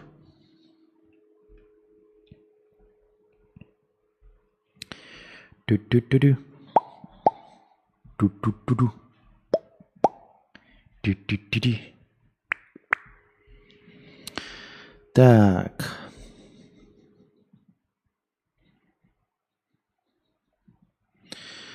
Так, блин, а тут как это все делается? А слушайте, а я, блин, блинский. Нет, так я сразу, конечно, и даже и хуй его знает. Так, что ли?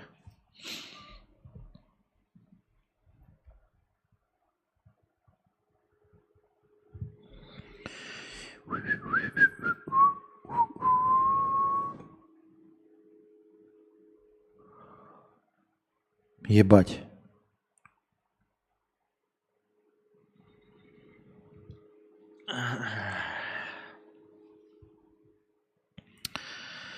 Значит, вот у меня что в списке. Я тут считаю такой, нихуя себе, да? Гассет «Восстание масс». Понятия не имею, почему написано. Метро 2035. Выбор Софи. Мифогенная любовь Каст. Беседы с Бахай Чингиса Айтматова. Э, письма Баламута Клайва Льюиса. Сердце Пармы. Глаз Господа. Кандид Вольтера. Мадам Бавари Флабера. Моби Дик. Э, Паустовский «Золотая роза», «Дом листьев». Э, так, часть из этого я читал, читал, читал. Фолкнер «Когда я умирала». Ричард Адамс «Обитатели холмов». Что это, блядь, вообще? Надар Думбадзе. Надар Думбадзе я, по-моему, читал. Это какой-то странный список старого. Это не, не особенно мой большой бэклог. А где настоящий бэклог найти, я хуй его знает.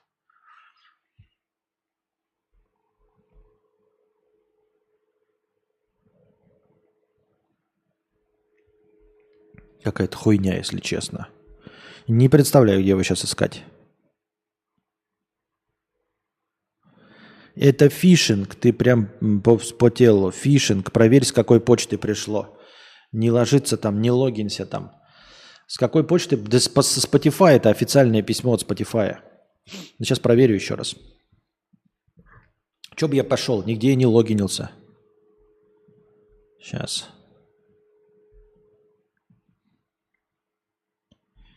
А, а, это не со Spotify, но тем не менее. Это от Anchor FM. Anchor FM. Ну, короче, э, это оригинальное письмо от Анкор FM, но типа все равно ничего стоящего. Один хуй. Да никто не логинится никуда. Рестайв Тай 500 рублей. Привет Вьетнаму из Филиппин. Спасибо. Привет Филиппину, Филиппинам из Вьетнама. Константин подвергся фистингу от вьетнамского жулика онлайн без подписки и смс. Да. Так. Дожди, сплошные дожди. Так. Переплаты за неэффективный труд невыспавшихся сотрудников в России составляют 3,5 триллиона рублей в год, подсчитал аналитический центр НАФИ. Снижение эффективности работы в дни, когда работник не выспался, ведет к снижению производительности труда. А значит, работодатель в эти дни переплачивает сотруднику, отметили эксперты. Также в исследовании говорится, что россияне в среднем ощущают недосып 4 дня в неделю – а о недостатке сна заявляют 48% респондентов. Больше всего от недосыпа страдают люди в возрасте от 35 до 44 лет. Их 59%. Я и вхожу в это число. От 35 до 44 как раз. Но слушайте, а, переплаты за неэффективный труд составляют 3,5 триллиона рублей в год. Серьезно, это, мне кажется, а, мне кажется, что это полная хуйня. Это так же, как э, Forbes оценивает э, состояние богачей. Просто берет такая, типа, блядь, все здания, которые принадлежат э, фирмам, акции которых есть. Вот у Илона Маска, например, 51% акций компании Tesla – они просто берут э, в здание Тесла, землю под зданиями Тесла, все автомобили Тесла плюсуют и говорят, что они э, по стоимости, и принадлежит все это Илону Маску. Но это же полная хуйня. Илон Маск не может ничего монетизировать из этого. Вообще нихуя не может монетизировать из Тесла. Вот. А, и к тому же еще... Эм, как это они считают, знаете, там типа, эм, допустим, завод Тесла стоит там в Калифорнии, давным-давно купленный, а они сейчас смотрят, земля в Калифорнии сейчас стоит там какие-нибудь бешеных денег, и они по современной стоимости хуяк, как будто эту землю 800 э, гектаров можно хоть кому-нибудь продать, как будто она хоть кому-нибудь нахуй нужна, как будто заводы Тесла можно монетизировать. И вот так же здесь 3,5 триллиона, вот сейчас бюджет России 2022.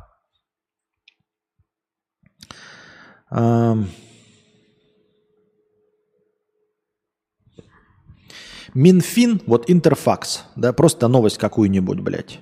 Открываем какую-нибудь новость, вот. Интерфакс. Ну что тут, давайте. Минфин оценил в 2,1 триллиона рублей дефицит консолидированного бюджета в 2022 году. Консолидированный бюджет России в 2022 году по предварительной оценке исполнен с дефицитом Э, в 2,1 триллиона рублей. Понимаете? То есть люди нам намекают вот в этом исследовании охуительном, просто охуительном. То есть человек с калькулятором посидел и посчитал, что типа э, э, условно э, денег России из-за войны не хватает на 2,1 триллиона рублей за год. А можно, оказывается, если люди будут высыпаться, работники Российской Федерации, получить плюс 3,5 триллиона. То есть работодатель переплачивает 3,5 триллиона рублей в год. Вы понимаете, насколько это баснословная сумма? Она способна нейтрализовать полностью дефицит бюджета э, из-за военной операции – и еще один триллион останется. Но это же полная хуйня. То есть из-за того, что ты, дорогой мой друг, и я не досыпаем, работодатель переплачивает нам. А, во-первых, никто нихуя никогда не работал на, на те деньги, которые получает. Условно, как это вообще можно посчитать? Что из-за недосыпа переплата составляет 3,5 триллиона. Но это же полная хуйня. Костя, когда ты говоришь про недвижимость и окупаемость его, ты не забываешь, что можно продать его, а бизнес-маска нет. Почему? Я как раз и говорю, что э, я не про бизнес никакой. Я говорил все время про квартиры и про э, коммерческую недвижимость, до которой у вас вообще могут дойти руки. Ну, в принципе, у нас с вами. Да, Маск не может про- продать нихуя и не может монетизировать. Но люди говорят, что типа вкладываться в квартиры не надо, потому что они не окупаются. А я говорю, что квартиры продаются всегда. Еще не знаю ни одной квартиры, которая не продалась. Вот. Ну, короче, я не верю в триллионы, в три с половиной триллиона рублей. Аналитический центр Нафи молодец, наверное, умеет, блядь, калькулировать хули. Я так думаю, мне так кажется.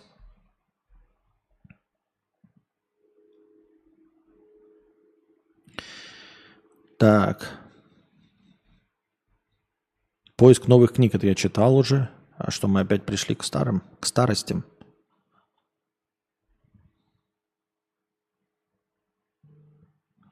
Если кадавр соберет с помощью краудфандинга, так, это какая-то дополнительная новость.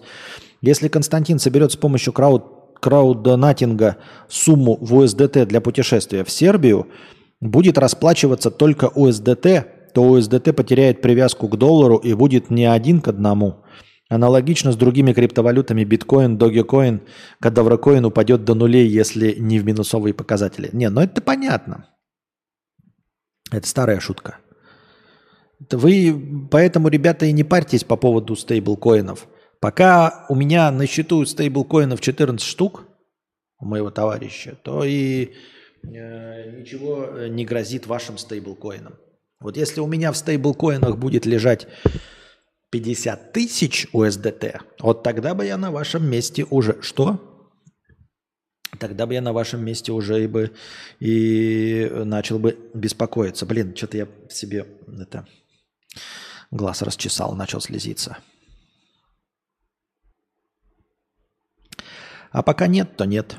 А пока нет, то нет. А пока нет, то нет. А пока нет, а пока нет, да пока нет, то нет, то нет, то нет, то нет, то нет.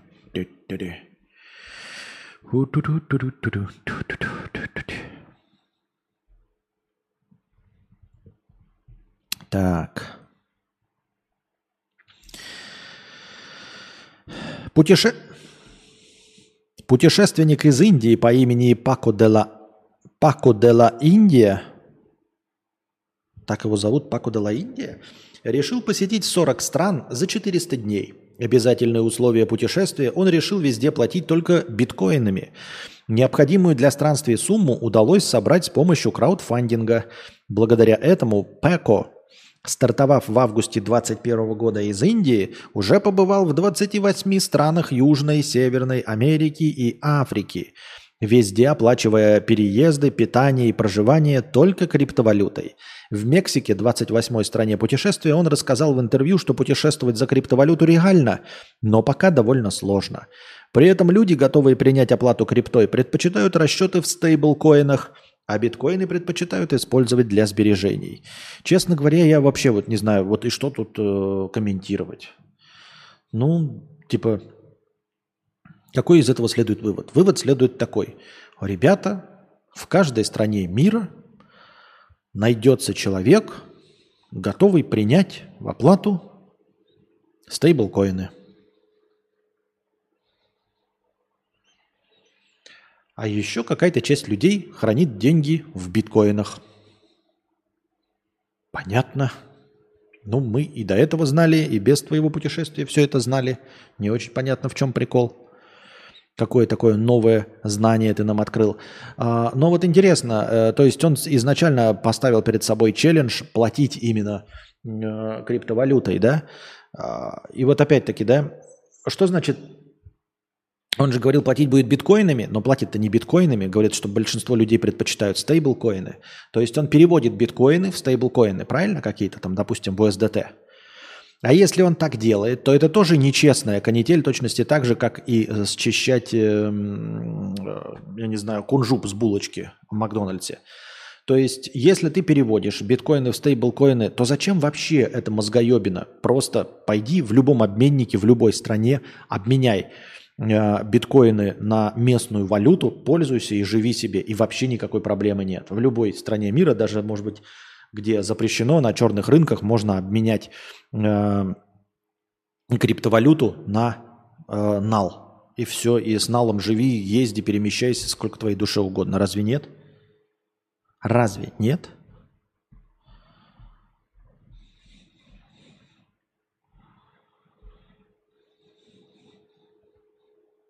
Константин пишет. Что Константин? Ну, Константин.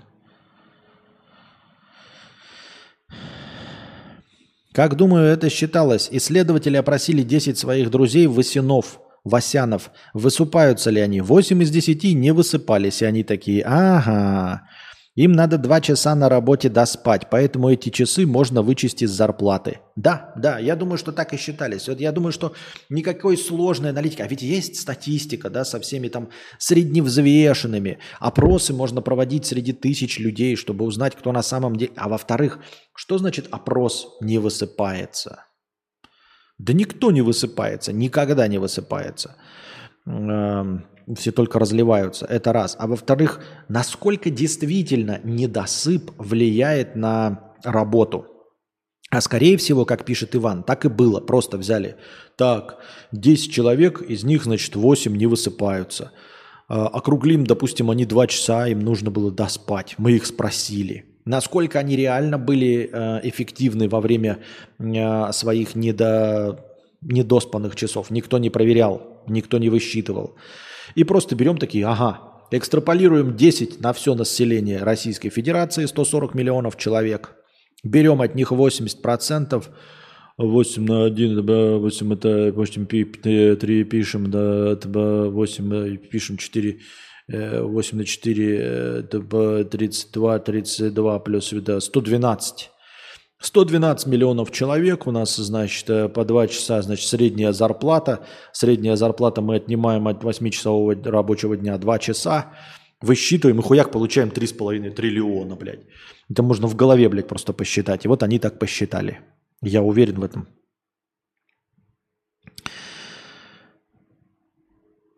Костя, ты же предлагал виджеты всякие мигающие. Можно сделать текст с акцией 1 USDT 100 рублей. Так а, как делать-то все это? Я посмотрел, я хочу, чтобы вот, вот этот текст, он нормальный, он уже достаточно въебанный. Нужно какую-то рамочку для него. Нужно какую-то динамику добавить, этому какую-то динамику добавить здесь, здесь какую-то хуйню прикрутить. Надо же просто этим заниматься. Я посмотрел, но я не умею. Как вы относитесь к фразе Эйнштейна «Нет предела у Вселенной и человеческой тупости»? Да, ну, Правильно, все верно. Это как компания считает недополученную прибыль. Заходят на торренты, смотрят, сколько человек скачали игру, умножают на цену каждой копии. Математика. Да-да-да-да, по фул прайсу. Берет таки просто, ну, блядь, значит, наша игра вышла. Сейчас она стоит 69,99 долларов. Она через месяц уже будет стоить 20. А через два месяца будет, блядь, по скидке продаваться по 10 долларов до конца своего существования. Да, но мы просто заходим, и по цене full прайса, как будто бы они бы ее, мало того, что не все бы купили. Я сейчас очевидные вещи говорю. Из тех, кто скачал, люди бы, если бы не было торрентов, они бы не купили. Никогда. Ни по скидке, ничего. А часть из тех купили бы по скидке. Потом, может быть. Рестаев Тай, 500 рублей. Вот Петр, еще поддержка. Не часто на стримах, но в записи смотрю. Спасибо большое еще за 500 рублей хорошего настроения. Вот мы все-таки добрались уже до 100 зрителей, несмотря ни на самое удобное время.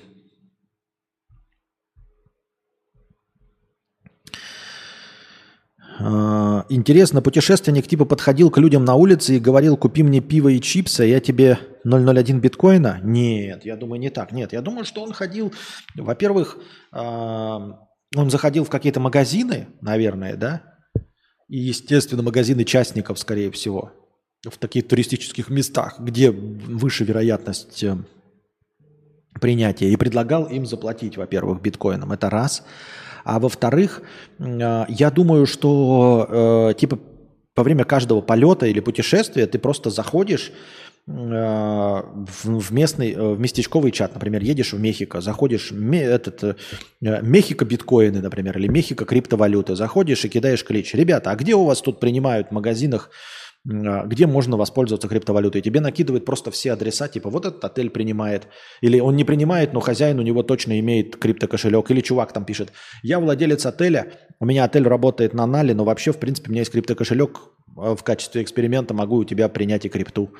И все. То есть ты просто кидаешь в чат и по конкретно специально едешь по местам былой славы, где принимают крипту. Вот и все. Я так думаю, мне так кажется.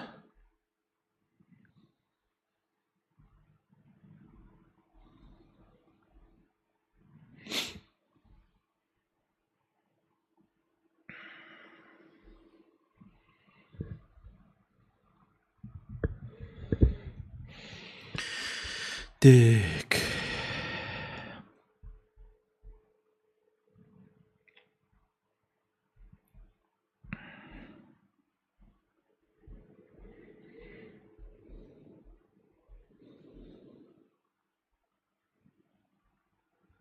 Половина российских работодателей уверена в исчезновении некоторых профессий из-за распространения нейросетей – показало исследование. С внедрением искусственного интеллекта потребность в отдельных специальностях значительно уменьшится. Больше других пострадают копирайтеры, дизайнеры и переводчики. Ну, в путь дорогу. Работодатели, блядь, как и любые другие люди, могут быть уверены в любой хуйне. Вообще насрано, в чем они там уверены, эти работодатели и прочее. А, и, честно говоря, то, что произойдет, тоже по большей части абсолютно похуй, насколько оно а,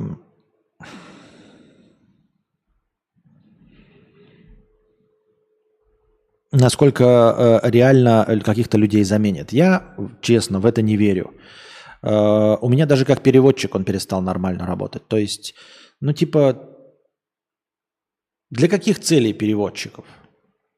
Переводчики имеют вообще смысл, переводчики, в одних только э, случаях, когда нужно нотариально заверить перевод. Вот, настоящая переводческая контора. Никак тебе не помогут там нейросети. Потому что тебе нужен человек, у которого есть разрешение ставить печать, что это нотариально заверенный перевод. Сам перевод ничего не стоит и никогда не стоил. Эти промптами можно переводить все, что угодно. А человек, который имеет право, право ставить печать, он все это знает. Все остальные переводы нахуй не нужны. Никому. Переводы фильмов, да, через промпт, э, ты никогда не сможешь конкурировать с человеком, который хоть чуть-чуть обработает свой э, текст. То есть, насколько бы не был хорош э, этот э, э, нейросеть, она не работает с тупизной, понимаете? Вот еще раз, она идеально переводит, но она не может переводить, когда человек, который тебе говорит с тобой, он тупорылый. И вот на этом элементе она и крашится, понимаете? Она любой может идеально написанный текст идеально перевести. Но идеальные тексты их и так переводят – а вот когда тебе пишет человек, который нахуй на твоем языке хуево говорит, понимаете, никакой тебе не поможет. Я вот веду иногда переписки, и человек пишет, и его идеально переводит чат GPT. Это при том, что тебе надо каждый раз ему писать, потому что чат GPT пиздец как тупой. Он пытается все время ответить на вопросы. Вместо того, чтобы их переводить, ты сколько угодно можешь его настраивать, сколько угодно можешь его тренировать, он все равно будет из раза в раз пытаться Э, ответить на вопрос вместо того, чтобы его переводить. Ну так вот, тебе пишут сообщение, и ты его переводишь, и ты понимаешь, что чат GPT и любой другой переводчик, если бы он переводил правильно, он перевел бы правильно. А, ну, то есть весь текст переведен формально абсолютно верно, но человек, который тебе писал, он своим языком не владеет, он тупой. И вот с этим ты ничего не можешь поделать. Понимаете? Вот смотрите, сейчас вам это. Эм, то есть ты спрашиваешь у человека, где находится вот это. И человек тупой, и он э, путает лево и право.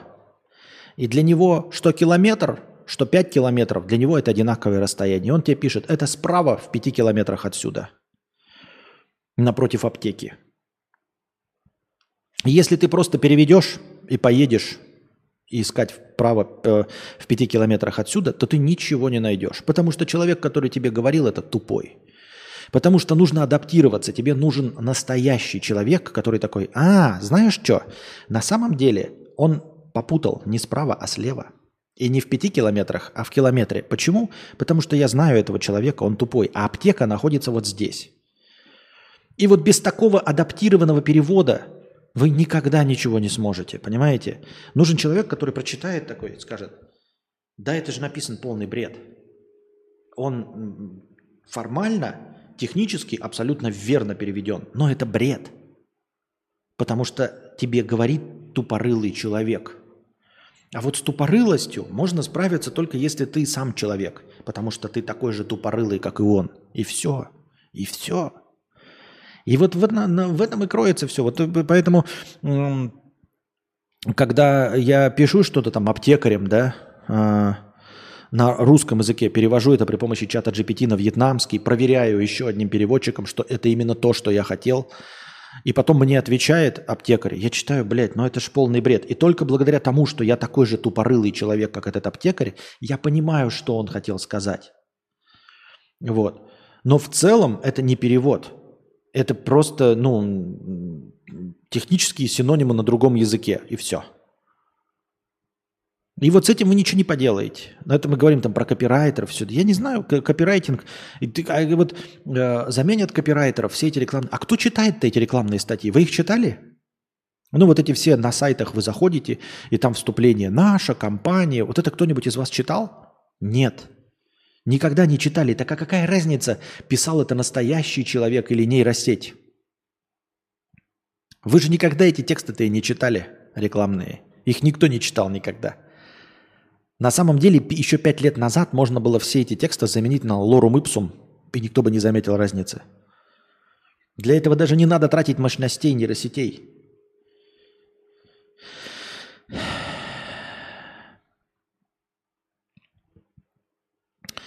Аноним 450 рублей с покрытием комиссии. Костя, как ты думаешь, для развития речи э, книги нужно читать или слушать? Ты всегда хорошо говорил или специально прокачивал это умение? Я не хорошо говорю. Если бы я говорил хорошо, у меня были бы деньги.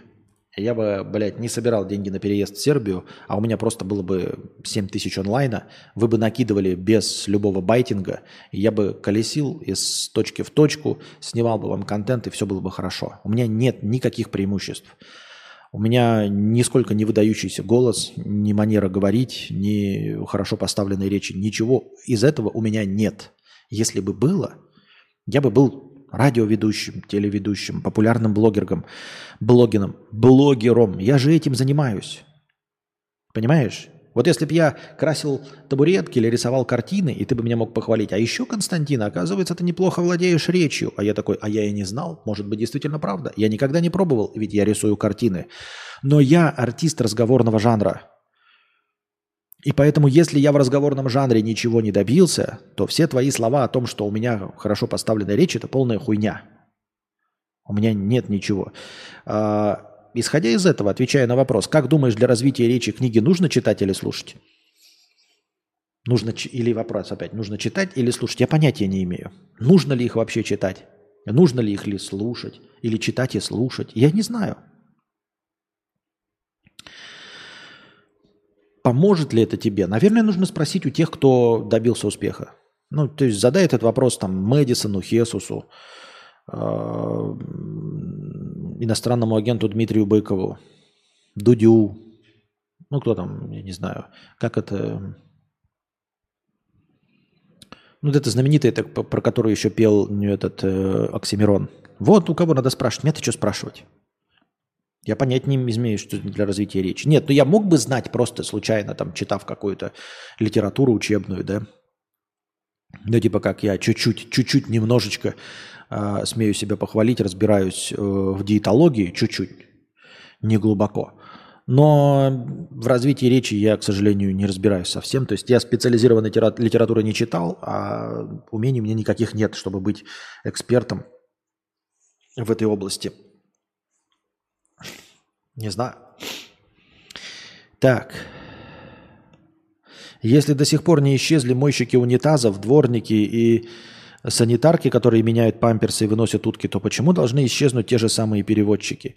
Да кто его знает, может они исчезнут. Но мне на самом деле просто, как я уже сказал, по большей части это интересная тема для точения ляс. И мне нравится тема э, о том, что нейросети говно ебаное. То есть я готов об этом на данном этапе говорить. Мне это интересно и забавно. Я готов об этом говорить сейчас так же много, как о кино, например. Но о кино я говорить готов всю жизнь.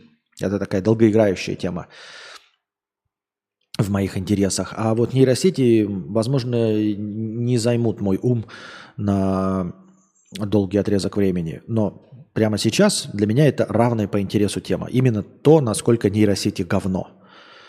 Вот. Каждый раз вот все, что, все, что я делаю с нейросетями, это полная дресня.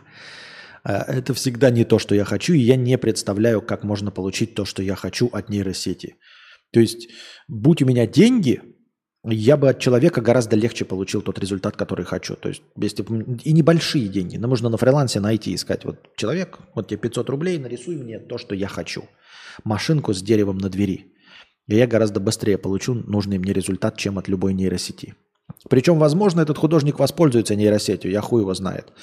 Но он воспользуется нейросетью и сделает, потому что он знает, как с, ним, с нею взаимодействовать. А если для того, чтобы взаимодействовать с нейросетью, нужны какие-то специализированные знания, то это значит, что нужно точности также получать образование для взаимодействия с нейросетями. Нужно быть специалистом, как и для того, чтобы нарисовать. То есть, если для того, чтобы получить картинку, нужно уметь рисовать или уметь обращаться с нейросетью, то какая разница, в какой области у тебя образование? В рисовании или в общении с нейросетями? Все равно и то, и другое есть образование.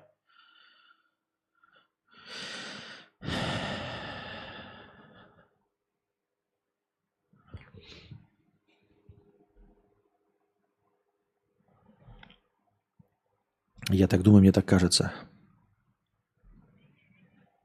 Но мне интересно все равно, э, с какого такого перепугу какие-то работодатели уверены в исчезновении профессий.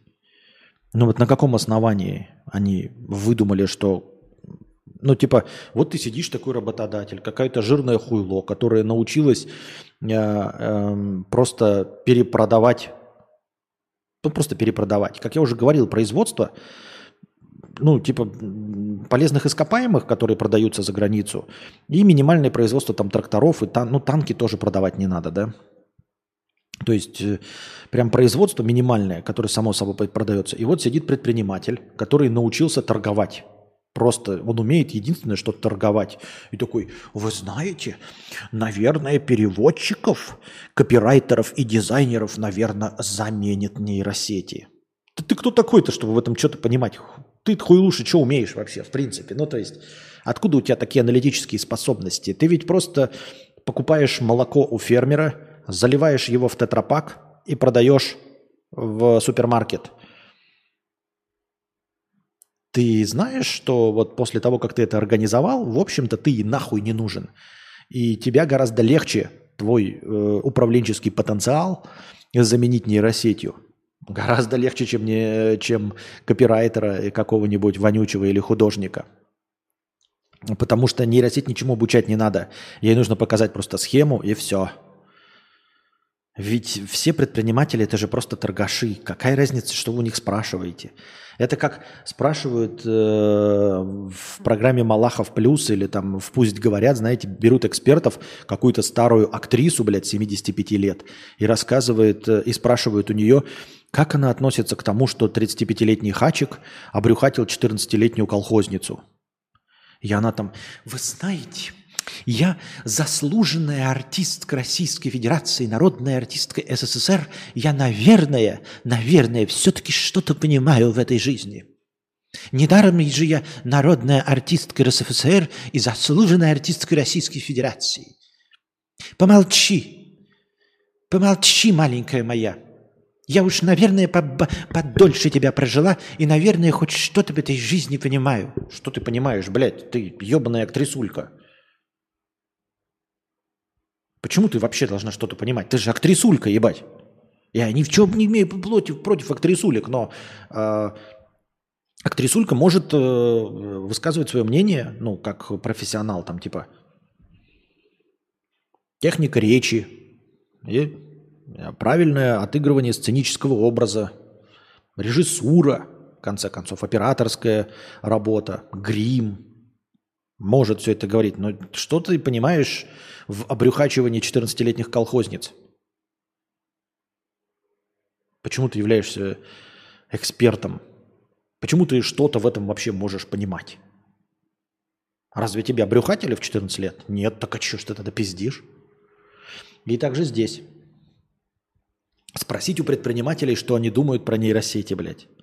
Так еще бы знали, знаете, были бы предприниматели уровня Форда, там, Илона Маска, да, я не специально говорю про американцев. Если бы я знал каких-нибудь советских, там, я хуй его знает, э, которые над пятилетками работали, я бы их привел пример. Которые знают процесс производства. Они такие, ага, они все знают, что вот у них вот тут такие работники работают, тут такие, такие, они такие, ага, вот этих можно заменить роботами, вот этих можно заменить нейросетями, вот тут, тут, тут, которые что-то в производстве понимают. Что понимают в производстве российский предприниматель? Извините меня, без обид. Ну, типа, они понимают, но вы спрашивали у э, директора тракторного завода, у директора танкового завода. Нет, вы, скорее всего, спрашивали у ебучих торгашей. У, блядь, владельцев барбершопа и пивных. Рима, посидим еще. Да, посидим еще. Тогда надо устроить писинг-паузу. Я просто уже в туалет хочу. Сейчас небольшая писинг-пауза. Я пошла на пятиминутный антрахт. У меня антрахт. Девочки. Продолжаем продолжать. Так. Фух. Рима, 2000 рублей с покрытием комиссии. Посидим еще. Спасибо большое за покрытие комиссии. Посидим еще. Как тебе очки дополненной реальности новые от Apple? Это революция, по-твоему? Блин, надо перекурить. Нет, я не знаю, революция это или нет, но я типа не в курсе дела вообще в целом. Потому что эм, я не смотрел. Ну, то есть очки дополнительной реальности. Я не понимаю, почему я должен смотреть. Меня, я в прошлый раз спросил, мне тоже кто-то, или ты же спрашивал, типа, являются ли они революцией? А почему они должны быть революцией-то? Это же просто очки виртуальной реальности. Или что? В чем прикол-то?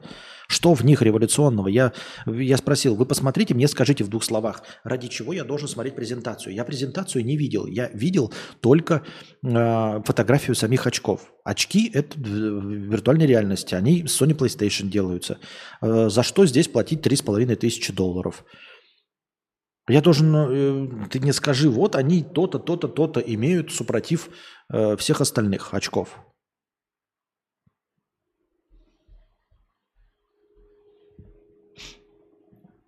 Ты мне говоришь.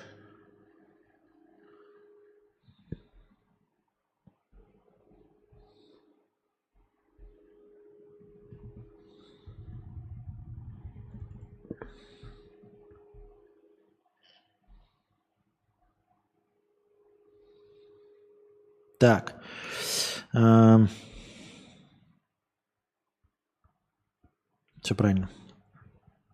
Страны ЕС поддержали запрет на уничтожение непроданной одежды. Это необходимо, чтобы сократить объемы отходов текстильной промышленности на долю, которой приходится пятая часть выбросов парниковых газов в Евросоюзе, пишет Financial Times со ссылкой на документы ЕС. По оценкам Еврокомиссии, ежегодно жители блока выбрасывают около 6 миллионов тонн текстиля, но лишь четверть его перерабатывается. Согласно проекту, запрет коснется крупных предприятий.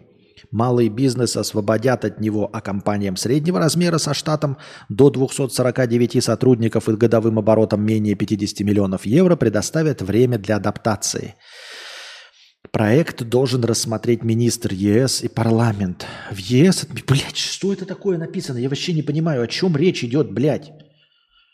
О чем, блядь, идет речь? Я что-то читаю какой-то, блядь, бу-бу-бу-бу-бу-бу-бу-бу-бу-бу. Что это такое вообще? О чем, о чем разговор-то идет? О чем мы читаем? Я не понимаю. Какой-то, блядь, бля, бля, бля, что-то запрет, хуйпет, чего? Чего за хуйня? Непонятно. Не могу никак прокомментировать, потому что вообще не понимаю. А, бельгийские женщины все чаще заводят детей в позднем возрасте. За последние 20 лет число бельгиек, ставших матерями после 40, выросло вдвое. А за 30 лет их количество увеличилось вовсе в 4 раза, сообщает газета «Брюссель Таймс». Вот эта статистика полная хуйня, ребята, ну я не знаю. Вот давайте сейчас еще раз да, технически прочитаем, что написано. За последние 20 лет число бельгиек, ставших матерями после 40, выросло вдвое. А за 30 лет их количество увеличилось вовсе в 4 раза. Вы знаете, какие цифры под это подпадают? 1, 2 и 4. Нет, возьмем, допустим, 30 лет назад а, бельгиек, рожавших после 40, было две штуки на всю многомиллионную Бельгию. Всего две бельгийки. За 20 лет, ой, за 30 лет их число выросло втрое. То есть было две бельгийки, а сейчас шесть бельгиек. А 20 лет назад их было три бельгийки – вот сначала было две бельгийки, потом три, а сейчас уже шесть бельгиек старше 40 рожают. Вот это да! Ну, как бы формально все математически подходит. 30 лет назад их было две бельгийки, 20 лет назад их стало три бельгийки. И вот сейчас их шесть бельгиек. Пиздец, блядь. Вот что это без цельных чисел. О чем идет, сука, речь? Я не понимаю.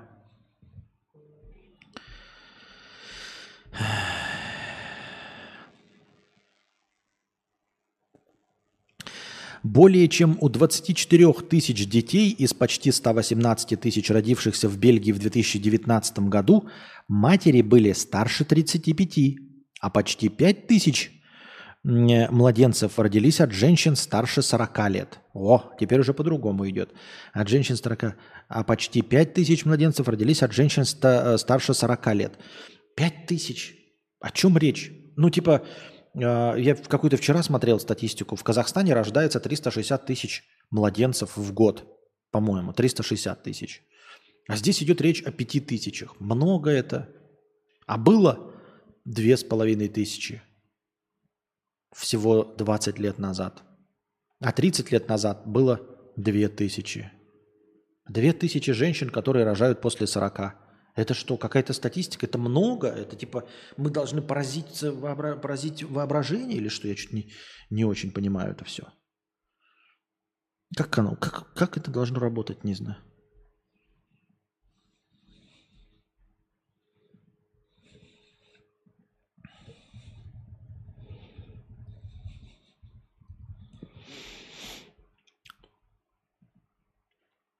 Врачи не против такой тенденции, однако предупреждают, что поздняя беременность, как правило, требует большего медицинского вмешательства. Исследование 37 миллионов рождений показало, что уровень заболеваемости у матерей старше 40 в 2-3 раза выше, чем среди женщин, родивших ребенка до 29. Ну, известно, понятно. Кроме того, с возрастом увеличивается риск рождения ребенка с хромосомными аномалиями. Понятно. Ранее данные статистического агентства Статбел показали, что все больше жителей Бельгии стали предпочитать одинокую жизнь. Ну, как бы, да, это написано. Тоже пришел к тому, что семья недоступна, и как бы и хуй с ним. Ну, типа, да. А вообще, знаете, как в будущем показывают в антиутопиях, не исключено, что действительно, э, как, бы, как бы это антиутопично не звучало, но если мы не умрем в пепле ядерного огня, то через какие-нибудь там сто лет Совсем не исключено, что дети будут рождаться исключительно в пробирках. Ну, прям совсем в пробирках. Типа не будет никакой необходимости матери самой вынашивать. То есть будут брать, даже если вы там заказываете, э, чтобы вы были матерью и отцом, там хромосомный набор, и он там в в, в инкубаторе рождается ребенок. А дальше, э, типа, тоже не сильно далеко нужно отходить, чтобы отказаться вообще от, от воспитания ребенка в детском возрасте. Ну, то есть, э, по-честному, слишком, слишком непредсказуемый результат, слишком много долбоебов вокруг. Может быть, реально стоит какой-то э, придумать программу воспитания там первые пяти лет, чтобы все дети э, стандартизированно первые пять лет обучались все-таки там неприятию войны, насилия и всем остальном. Потому что, мне кажется, пока это не взять в оборот, пока как бы это ни звучало мрачно и антиутопично, пока всем детям новорожденным не вдалбливать в первые пять лет, что убивать нехорошо, то в каждой отдельной семье будут растить долбоеба, которому будут рассказывать, как это прикольно стрелять из оружия, из танков и всего остального.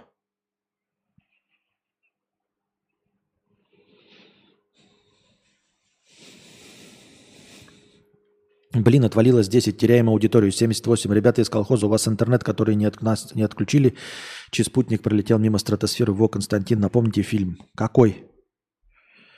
Фильм.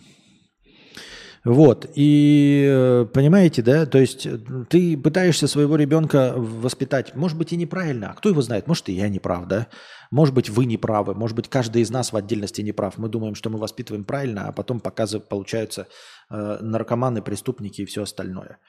А так, э, какой-нибудь, знаете, э, выращивали бы всех в одной пробирке и э, в одном интернате бы росли, первые несколько лет, может быть, у всех было бы стандартно нормальное зрение. А так, один, блядь, воспитывает дегенерата наркомана, второй воспитывает, блядь, неприспособленного к жизни, третий, блядь, слюнтяя, четвертый э, милитариста. Где мужчин держали в подвале и выдрачивали, ну ты понял, короче. Чего? Секс-миссия? Ты имеешь в виду польский? Секс-миссия назывался он.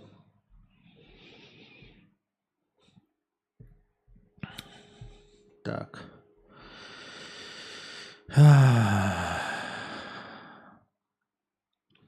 После карпоток YouTube резко стал тебя рекомендовать. В основном лекции трехлетней давности. Возродить бы их. Да? Надо поработать. Кстати, мне регулярно попадаются какие-то материалы, которые я бы мог бы и хотел бы э, даже в лекции проработать, но я что-то как-то совсем не мотивируюсь к этому, понимаете? Как-то раньше у нас иногда бывали такие, знаете, случаи, когда накидывали в межподкасте, типа кидали большую сумму денег и говорили, а вот давай-ка на лекцию нахуй, хуяк. И у меня оставалось такое, типа, все, мне хватит точно, а то потому что я сейчас приготовлю лекцию, а я приду, а настроение будет тысяча. И разделять лекцию на три стрима – скучно, обидно. Были такие случаи, когда наоборот, вот, например, во время стрима накидывали настроение, да, там тысяч двадцать. Я отсиживаю десятку, еще остается 10, и я такой, хорошо, оставим это настроение на лекцию. Я понимаю, что вот у меня есть э, э разгон, разброс на лекцию. А сейчас что-то это как бы нет, нет дополнительного этого, мотиватора никакого. Опять-таки рассказывать мне о том, что дополнительный мотиватор – это зрители, это просто врать с вашей стороны, потому что лекции никого не привели ни разу. Это просто чисто вас радовать.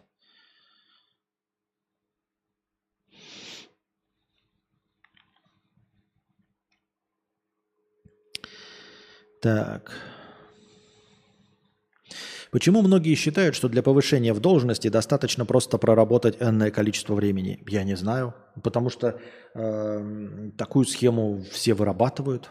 Весь мир как бы говорит о том, что Никто не говорит, что ты станешь э, сеньором или тим лидом, если будешь хорошо работать. Никто никогда об этом не говорит. Все говорят только, через два года ты станешь сеньором, через три года ты станешь тим лидом.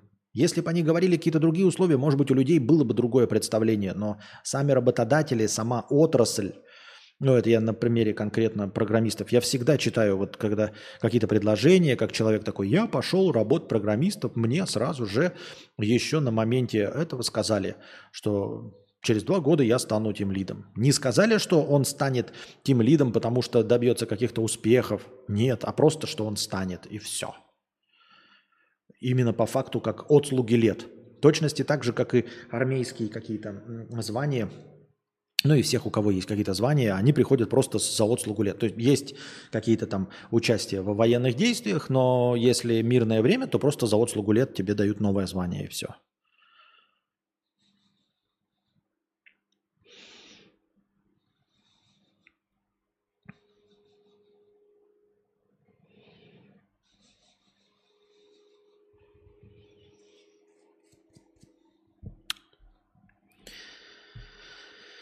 Пам-пам-парам, пам-пам-пам. Так это логично, присматриваются и двигают по карьере. Ну, двигают или не двигают, да, но говорят только о сроках, и все, и больше ни о чем. Only about сроки. Отправляю в надежде на серьезный разбор и профессиональный анализ. Теория сотовой Земли или одна из ее интерпретаций. Полноценных статей почти нет – от нас явно хотят что-то скрыть. И статья опять, а, ну не опять, основа сотовая земля как есть. Вот 2019 года. Уже времени прошло. Вот кто автор этой статьи? Ух, какая... Ух. Уф. Ауф. Асгард. Агарта. Америка, а? Нихуя, нихуя тут схемы. Ебануться. Хаягрива, конь, львица, себек, что? И придут жрецы чужеземные, в земле расы великой под видом торговцев и сказителей, и лживые легенды принесут они, и станут учить жизни неправедной людей расы великой, не ведающих зло и обман. И многие люди совратятся, попав в сети лести и обмана, и променяют мир правен на девять пороков распутства, ложь, самолюбие, бездуховность, невыполнение долга, неведение, нерешительность, лень и чревоугодие. Это случилось со многими землями, где побывали враги с мира темного. Их привлекали богатство и недра, кои имели те земли прекрасные. Лестью проникнув в доверие к жителям, они натравили людей друг на друга. мощь.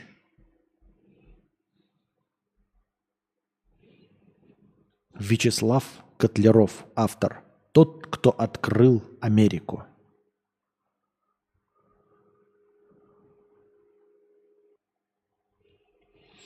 Мощно. Я это, ух. Комментарии немного смущают. Ну ладно.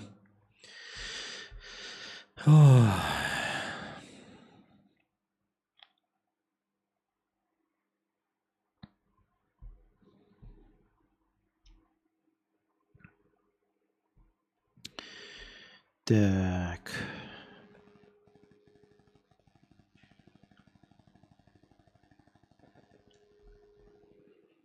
Что-то не открывается повестка. Почему-то. Почему-то, почему-то, почему-то, то, то, то. Что-то не открывается, вообще прям реально нажал, просто ничего не происходит. Интересно.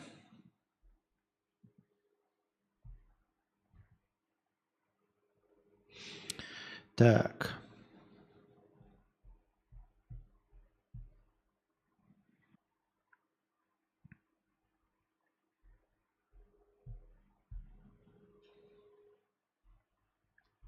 Не хочет открываться, не хочет.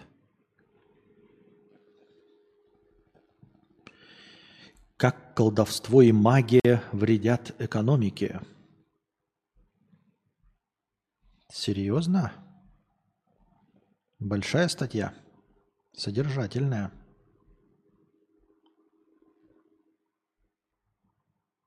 Так, ну-ка. Или мы читали это? Я что-то не могу понять. Или читали, или не читали. Я запутался, что мы читали, а что нет. А, злое колдунство. Как с глаз и порча вредят экономикам. Колдуны и ведьмы и оборотни для нас – персонажи сказок и романов в жанре фэнтези, обитатели выдуманной или давно исчезнувшей реальности. Или нет? В, так, Значение слова «сглаз» нам хорошо известно, и многие совершают магические действия, чтобы его избежать. Например, стучат по дереву или сплевывают через плечо. Но в целом для горожан магические опасности и их источники находятся на периферии рационального мира, в глухих деревнях и таких же глухих закоулках интернета, там, где оказывают услуги по привороту и призывают бороться с чипизацией населения. На самом деле не, нет, я не думаю, что это в закоулках интернета. Я примерно представляю тупопезность населения и примерно представляю масштаб и объем проблемы. Ну, как проблемы. Огромное количество людей, в том числе сидящих здесь на, с вами, реально верят во всю хуйню. А всю хуйню. И в Таро, блядь, и в астрологию, и в... Э, предсказаний, в приметы, поэтому сколько угодно можно ерничать, но абсолютное большинство людей в хуйню верят. Все. И я в том числе. Поэтому э, никакого снисходительного взгляда сверху быть не может, если мы с вами и есть то самое тупорылое говно. Колдовство в традиционных обществах, как считали адепты структурного функционализма в антропологии – поддерживает и регулирует социальные отношения. А страх стать жертвой колдовства заставляет людей блюсти социальные нормы, чтобы не обидеть потенциального колдуна. А страх быть обвиненным в колдовстве вынуждает членов сообщества вести себя прилично, подавляя свои эксцентричные или вовсе асоциальные порывы. Да, но сейчас все то же самое, только ты боишься обидеть полицейского, боишься просто обидеть представителей какой-нибудь национальности или конфессии, если ты на Западе, ты боишься обидеть каких-нибудь БЛМщиков, обидеть э, ЛГБТQ+, э, обидеть еще каких-нибудь э, обиженных. И в сущности все то же самое, ничего не поменялось. Какая разница, боишься ты ли потенциального колдуна, или ты боишься, что тебя уволят с работы за твои разговоры о ЛГБТQ+. Или о какой-то конфессии, или о представителях какого-нибудь национального меньшинства. Или ты что-то говоришь, а тебя подслушивают, чтобы на тебя донести э, против войны. Ну, как бы все хуйня, ребят. Вы живете в мире человеков. Какая разница, за что вам прилетит пиздюля? Они обязательно прилетят.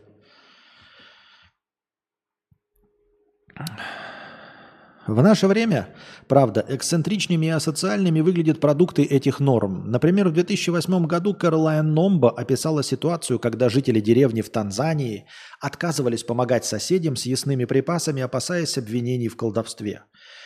Если бы кто-то из облагодетельствованных заболел, соседи могли бы решить, что это была порча, переданная с помощью пищи, и инициировать унизительную процедуру очищения – Другие исследователи Тьерри Ван Бастелер и Говард Лезерс обнаружили, что жители деревень на юге Замбии скрывают, какой урожай они собрали. С одной стороны, опасаясь, что соседи их зависти, из зависти наведут порчу, а с другой, что их обвинят в том, что они прибегали к колдовству. Вот смотрите, на юге Замбии скрывают урожай, опасаясь, что соседи из зависти наведут порчу, а с другой – что их обвинят в том, что они прибегли к колдовству. Хотелось бы вам напомнить ситуацию, которую я постоянно описываю, что нужно скрывать свой доход, потому что соседи будут вас ненавидеть за ваши зарплаты. Нужно все время прибеднести, но даже не показывать свое богатство и все время занижать свои доходы по одной простой причине. Либо Потому что никто не верит, что честным трудом можно заработать. Ты это наворовал, поэтому нужно на тебя настучать, как настоящий россиянин, как настоящий русский, который терпит, терпеть не может стукачей, вот, и всех этих доносчиков нужно обязательно написать на тебя донос какой-нибудь. Все равно, заимеет ли он какое-нибудь под собой основание или нет, но главное, чтобы написать донос. А, это раз. Это первый вариант – Э, вот. Э, ну и второй, что ты проворовался, ну то есть вот на тебя написать давно, что ты про это э, э незаконным образом все-таки заработал эти деньги. То есть в Замбии это все касается колдунства, а здесь касается незаконно заработанных денег. Правильно? То есть либо тебе из зависти подожгут твой дом, либо э, донесут на то, что ты э, нечестным трудом это заработал. Вот и все. Выбирай. Либо бы сожгут дом из зависти, что ты действительно заработал, слишком хорошо живешь. Фильм даже такой есть, как делали там туалет какой-то. И это я не говорю, ребят, это не русофобия, это не только, это в любой стране. Видите, в Замбии это происходит по колдовству, в России вот из этих эм, соображений. Э, где-нибудь в Америке посмотришь на какого-нибудь Пинкмана, сейчас Анастасия смотрит сериал во все тяжкие, Пинкман точности такой же, блядь, завистливый пидорас и хуесос, и он вполне может там сжечь вашу машину, если вы больше зарабатываете, просто так, потому что вы больше зарабатываете. И одновременно с этим Уолтер Уайт просто ревнивый долбоеб старый, который не может позволить Пинкману самому варить мед, Просто потому что не может, как это? Пинкман сварил такой же мед, как и он, просто следовав инструкциям. Это же очень задевает человека. То есть все люди абсолютно полнейшие говно тупорылое. Поэтому какая разница, э, по какой причине ваш дом сожгут? Из-за того, что вы колдун или из-за того, что вы наворовали?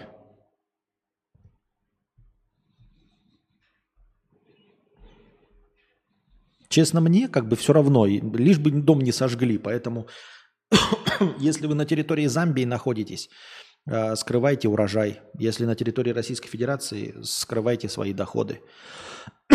Не потому, что они незаконные, а потому что люди просто будут завидовать и все. В европейской истории немало примеров, когда эта штатная работа колдовской системы регуляции общества приводила к гуманитарным катастрофам смертям невинных людей, разрушению общественных отношений и моральным паникам во время кровавых наветов и охоты на ведьм.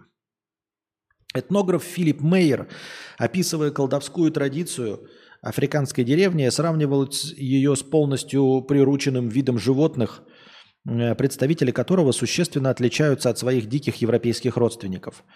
Или если продолжить аналогию, ручное животное, переехав из деревни в город – дичает в новом, значительно более сложном социальном контексте. Как это происходит, можно наблюдать прямо сейчас в экваториальной и Южной Африке, где по мере урбанизации стран и, соответственно, культурного сдвига, деревенский уклад с духами и колдовскими обрядами начинает конфликтовать с порядками новой социальной формации. Жизнь в городских условиях, модернизация общества, развитие экономики заставляют людей выходить за пределы сети родственных и близких знакомств. Но для того, чтобы переехавших в город это проблема... Но для только что переехавших в город это проблематично, поскольку незнакомцы, контакты с которыми неизбежны, рассматриваются как носитель магической угрозы – Этнографы, работающие в Африке, замечают, что многие из их респондентов отказываются принимать помощь от соседей и вообще других людей из страха колдовства, а то и вовсе избегают социализации, в частности, вечеринок, публичных празднеств. Люди начинают относиться с опаской даже к родственникам, а обвинения в колдовстве могут приводить к прямому насилию. Так ничего удивительного нет также и здесь. Ты такой думаешь, если ты приехал куда-то, и кто-то тебе хочет помочь, ну это же скам, то есть чем мы отличаемся от африканских чучмеков, если честно? Я захожу, говорю сегодня в начале стрима, мне письмо пришло от Spotify. Вы говорите, это скам, скам, это фишинг, фишинг, скам, блядь, не заходи, не заходи, не заходи, не авторизуйся, тебе фишинг. И еще что-то там. Я боюсь показать свой кошелек, э, чтобы там что? Чтобы э, вы не увидели какие-то мои данные. А что такого? Потому что вы... Потому что я думаю, что среди вас есть воры? Да, потому что я думаю, что среди вас есть воры. Так я думаю, да. Именно так.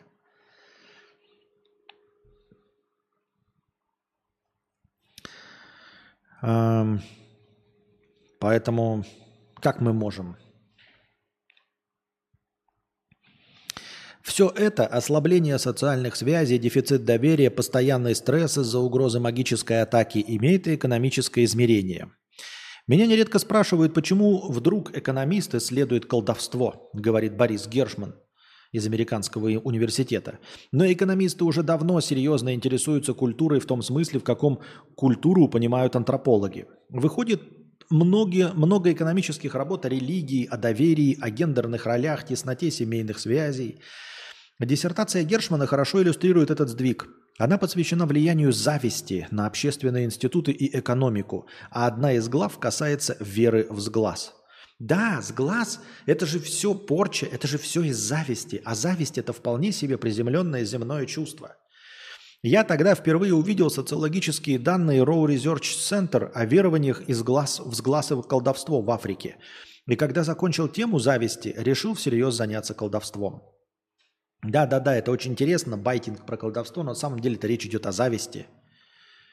Да, люди завистливые хуебесы, поэтому я всем вам рекомендую, ребята, никогда не говорить и желательно не показывать, сколько вы зарабатываете людям, которых меньше денег, чем у вас. Хвастаться яхтами можно тем, у кого уже есть другие яхты, которые могут заработать тоже. То есть нужно хвастаться перед тем, кто может быть вашим соперником, а не вашим врагом. Вот этот фильм недавно смотрел Анастасия, э, э, гонка про эм, э, Ханта, Джим Хант или как его там, и Ники Лауда. И там все время в переводе говорят, мы враги, враги. Они не были врагами, они были соперниками, понимаете? Враги были все вокруг. А Хант с Лаудой не были врагами, они были соперниками. Вот поэтому все таки ой, они друг друга поддерживают. Потому что Ники Лауда знал, что он может обогнать Ханта. А Хант знал, что он может обогнать Ники Лауду. Почему? Потому что они оба участвуют в гонках. Потому что они оба профессионалы. Понимаете? И потому что в их силах преодолеть Ники Лауду, в, в силах Ханта преодолеть, в силах Ники Лауды преодолеть Ханта. А враги их настоящие – это те, кто не был на гонке – Понимаете? Те, кто никогда не смогут выиграть в гонку, потому что они не садятся за машины. Вот это их враги. Вот те, кто им завидует, кто садит их на наркотики, кто тратит их деньги. Это их враги. А Лауда был соперником Ханта. Вот так же и вы, ребята. Если вы что-то зарабатываете, общайтесь с людьми из такого же, как у вас, достатка.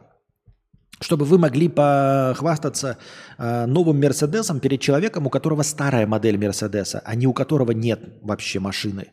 Тот, у которого нет машины, напишет на вас донос, подожжет ваш дом. Из зависти расскажет, когда вы не бываете дома, чтобы их, его дружки из тюрьмы вас ограбили. Вот что сделает человек, у которого нет, потому что он ваш враг. А хвастаться можно только перед оппонентами, понимаете? Перед соперниками. С вами одного полета птицами. Не надо хвастаться своей добычей, э, если вы ястреб перед э, какими-то муравьями. Когда вы уснете, муравьи вас растащат и разорвут, и украдут ваши яйца, и разорят ваше гнездо. Хвастаться своей добычей можно только перед э, э, соколом. Вот так. Ну, это такие просто житейские, мирские наблюдения. Я могу быть неправ, как обычно. Я ж тупорылый. Был бы я прав и не был бы тупорылым, может быть, у меня были бы э, зрители. А, Гершман взял данные опросов ПРЦ, э, в которых с 2008 по 2017 год поучаствовало около 140 тысяч человек из 95 стран. Социологи задавали респондентам разнообразные вопросы об их отношении к магии и колдовству, но только один вопрос присутствовал во всех волнах из шести. Верите ли вы в сглаз или в то, что какие-то люди могут с помощью проклятий или заклинаний делать так, чтобы с другим человеком произойдет что-то плохое? Процент ответивших «да» на этот вопрос и был отправной точкой для работы Гершмана. Мне кажется, этот процент близится к 146. В России, например, по данным Центра Пью, верят в сглаз и колдовство 56% опрошенных. Понимаете? То есть я не знаю, я вообще не верю, конечно, в эту науку и колдов, колдунство этих людей в белых халатах, но 56% это значит, что больше половины. Понимаете? Больше половины из присутствующих верят в колдовство. И это же репрезентативная выборка. Это значит, что и среди сидящих здесь, и слушающих сейчас меня тоже либо вы ставите мне дизлайки, либо принимаете себя такими, какие вы есть. Это сильно выше 9% в Швеции и выше среднего по выборке, но довольно далеко от 90% в некоторых странах Африки. Вот. Э, все возрасты покорны. На карте есть белые пятна, нет данных о Китае, Индии, Юго-Восточной Азии. Это означает, что в частности, что в вопросе представлены в основном христиане и мусульмане, а приверженцы других религий остались за кадром. Однако, считает Гершман, даже эти данные позволяют делать вывод, что колдовство – это действительно глобальный феномен, феномен, как правильно, который не ограничивается какими-то замкнутыми территориями. В социальном и демографическом отношении размах явления тоже оказался глобальным. Усредненный портрет верующего в колдовство совсем не деревенская женщина старшего возраста. Я никогда давным-давно себе не, э, не обманывал э, э, относительно того, кто верит в это. Давайте смотреть правде в глаза. Стандартный человек, который верит в колдовство, таро, астрологию и все остальное, это не старая женщина из деревни, это Антон Власов – ну, типа, идеальный образ того, кто верит во все это колдовство, вот, типа, усредненный человек, это Антон Власов. Хорошо зарабатывающий, мужчина в самом рассвете сил, э, так или иначе все время взаимодействующий с наукой, с научно-популярным знанием, вот, занимающийся интеллектуальным трудом, это вот, это тот, кто во все это верит.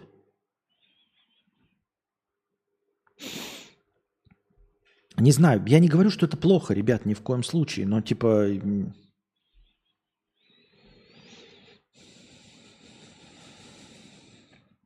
Среди молодежи 18-27 лет вера в черную магию оказалась распространена даже несколько больше, чем среди тех, кому больше 53.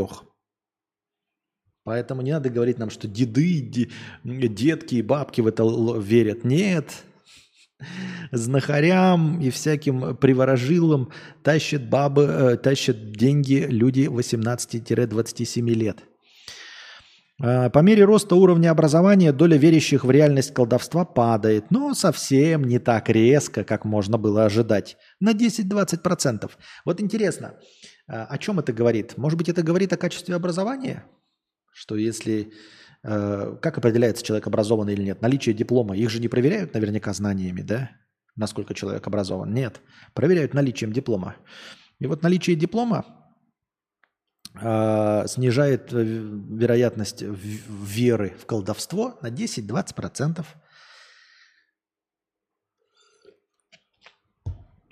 Значительно более заметная разница, примерно в три раза – есть между атеистами и религиозными людьми. Но тут понятно.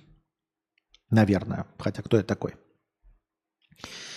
Недоверие, конформизм и страх перед новым. По мнению классиков антропологии Эдварда Эванс Причарда и Клайда Клакхана, страх перед колдовством обеспечивает необходимый для устойчивой социальной группы уровень конформизма и связности. Вот у нас все так, блядь, у нас, я имею в виду, у человеков. Все. Видите, страх перед колдовством обеспечивает необходимый, необходимый для устойчивой Э, для устойчивости социальной группы уровень конформизма. В точности так же, как э, Ежи Сармат говорит, для цивилизации ее развития нужна война. Понимаете, то есть э, для того, чтобы цивилизация э, развивалась, нужна максимально тупорылая самоубийственная хуйня. Вот в этом все человечество. Вот стоит оно человечество того, чтобы... Стоит эта цивилизация вообще разговора, если для ее развития нужно убивать друг друга? Нахуя нужна какая-то, какой-то социум и общество, что страх перед колдовством обеспечивает необходимый для устойчивости социальный... О, блядь, что? Серьезно? Для вашего общества нужно верить в колдунство? Серьезно, блядь? Для эволюции нужна война, а для стойкости общества нужно колдунство – Вот это, блядь, вот это достижение, ебать.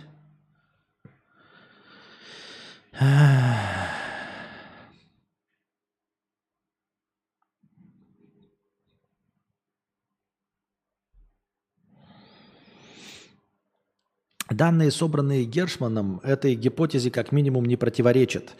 Сопоставление данных о вере в колдовство, полученные из запросов, показывают, что она оказывается более распространена в странах с неразвитыми институтами, низким уровнем доверия людей к полиции, судебной системе, правительству – Причем эта зависимость осталась даже если исключить влияние других факторов, например, различий в доходах на душу населения. Ну да, нет, естественно, если люди не верят в то, что тебе полиция поможет, то, конечно, хотелось бы верить, что я могу наказать обидчика хотя бы колдовством, порчей или каким-нибудь сглазом. Если реально справедливость не может восторжествовать путем каких-то реальных вещей, типа работы полиции, то нет ничего удивительного, что люди верят в колдовство. Хотят верить, они просто хотят верить в колдовство, и я не могу их в этом винить. Если ты, э, предпринимая какие-то логичные, обычные ну, действия, там типа усердно работая на шахте, не зарабатываешь ни, никаких денег, а, а, а, и видишь, как э, Ивлеева там какая-то ездит на Мазерате, ты такой, блядь, наверное, она наколдовала. И я хочу тоже наколдовать. Я хочу там, и благодаря астрологии, благодаря Таро, благодаря еще чему-то тоже разбогатеть. Ну, потому что, блядь, я хожу на работу каждый день. С 8 до 9 кидаю копье. Я действительно, ну, тружусь. Я тружусь, но я не зарабатываю эти деньги никак. А эти люди нихуя не делают и зарабатывают деньги. Может, я тогда тоже буду, блядь, ну, может, колдовством заработаю, я не знаю. Оказалось, что вера в колдовство соответствует более низкой степени автономии личности и индивидуализма в обществе, большей склонности избегать ситуаций неопределенности. И большую приверженность консервативным ценностям. Кроме того, обучение детей в таких обществах больше строится на инструкциях и требованиях запоминать материал. Странно, это какая-то, мне кажется, ну, как бы, как это говорят, я опять, терминологию я могу путать, знаете, вот корреляция есть еще какой-то термин, но типа связи между этим нет – между тем, что детей э, учат на требованиях запоминать материал. Типа, ой, у людей, которые верят в колдовство, в основном школы учат зубрить. И это я вам перевожу, что написано, какой-то бред. Какое, какое отношение зубрежка имеет к колдовству? Креативность, воображение и критическое мышление в детях поощряются меньше. Вот тоже довольно противоречивое. С одной стороны, критическое мышление в детях поощряется меньше, поэтому они верят в колдунство, потому что критическое мышление, а может быть они наоборот критически мыслят относительно реальности и вносят элемент неопределенности. То есть они такие видят, мой э, родитель работает в поте лица и нихуя не зарабатывает. Может быть, можно расширять список возможностей в виде преступлений, колдовства, сглаза, порчи, колдунства? Нет? И с креативности воображения Разве не креативность и воображение э, отвечают за веру в колдунство? Если ты наоборот не имеешь никакого воображения, то ты в колдунство не будешь верить, ты будешь верить в какую-то хуйню типа экономики там, да? Но как раз таки креативность и воображение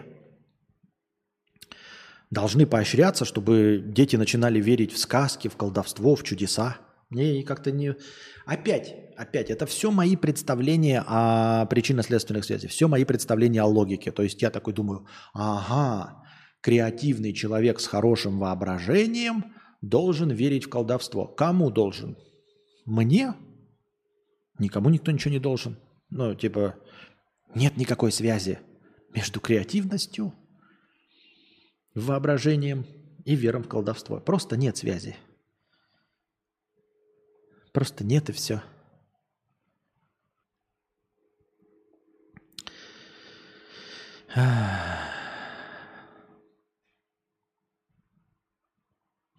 Будущий программист 50 рублей с покрытием комиссии. Спасибо большое за покрытие комиссии. Здравствуйте, Константинка.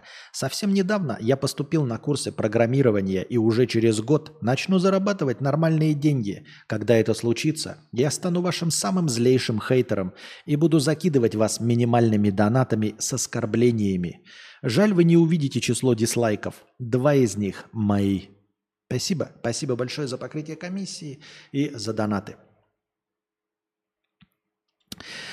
Привет, Костя. Как ты считаешь, нужно ли быть таким, как ты? Нет. Нет. Я бы с удовольствием сам бы не был таким, как я, но это так не работает, понимаешь? Э, нельзя просто что-то поменять. Я бы с удовольствием поменял, но э, мышление не поменяешь. И здесь дело не только в деньгах. В деньгах в первую очередь, да, что э, именно мой склад ума не способен и не позволяет мне не стать популярным, не зарабатывать, но и в том числе мне самому не нравится жить. Вообще в целом не нравится жить. Ну, присутствовать на этой планете – как бы э, существовать, быть человеком. Мне ничего из этого не нравится. То есть и даже и с деньгами не будет нравиться. Мне не нравится быть человеком, мне не нравится жить, мне не нравится планета Земля. И будь у меня деньги, я не, по, не получу ничего нового из того, что я уже не попробовал. Понимаете, мне кажется, что я, ну типа, все, что можно было... Я не представляю, что могут мне дать деньги. Ну, кроме таких простых вещей, как там типа э, комфортное жилье, да, и комфортное место какое-то в целом. Они не способны дать мне ни цели для существования, ни, ни реализации, ни счастья. Вот. Ничего на этой планете. Я попробовал все, что мог. То есть я знаю, что вот какая-то еда вкуснее, какая-то, но никакая еда не поразит мое воображение. То есть даже потенциально, который я не пробовал, все, не существует еды, которая поразит мое воображение. Нет. Не существует мест, которые поразят мое воображение. Я все их видел. Ну, часть из них я видел, в части из них присутствовал, часть из них я смотрю в интернете. И я как бы понимал, допустим, что я вот где-то не был, а потом присутствовал вживую, увидел, насколько меня это обрадовало. Поэтому я знаю, что ни одно место на планете Земля не обрадует меня настолько, чтобы сделать счастливым на промежуток больше там, двух секунд. Поэтому нет, никому не рекомендую быть таким, как я, ни в каком проявлении. Ни в жизни, ни в мышлении, ни в поведении, ни в работоспособности, ни в чем. Не следуйте моему примеру ни в чем абсолютно. Потому что это полная хуйня, если честно.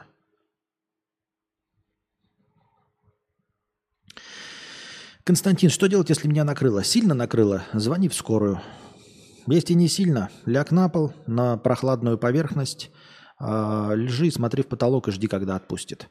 Э, на этой э, блестящей ноте э, позитивной мы заканчиваем наш сегодняшний подкаст. Надеюсь, вам понравилось. Приходите еще за позитивным э, жизнеутверждающим настроением на мои интереснейшие эфиры которые интересны только вам. Становитесь спонсорами на Бусте, приносите добровольные пожертвования, становитесь спонсорами в Ютубе. Донатьте в межподкасте, задавайте свои вопросы. Если будет интересный вопрос, он будет вынесен в заголовок, и я даже сгенерирую какую-нибудь превьюшку э, в нейросети для вашего вопроса. А пока, пока.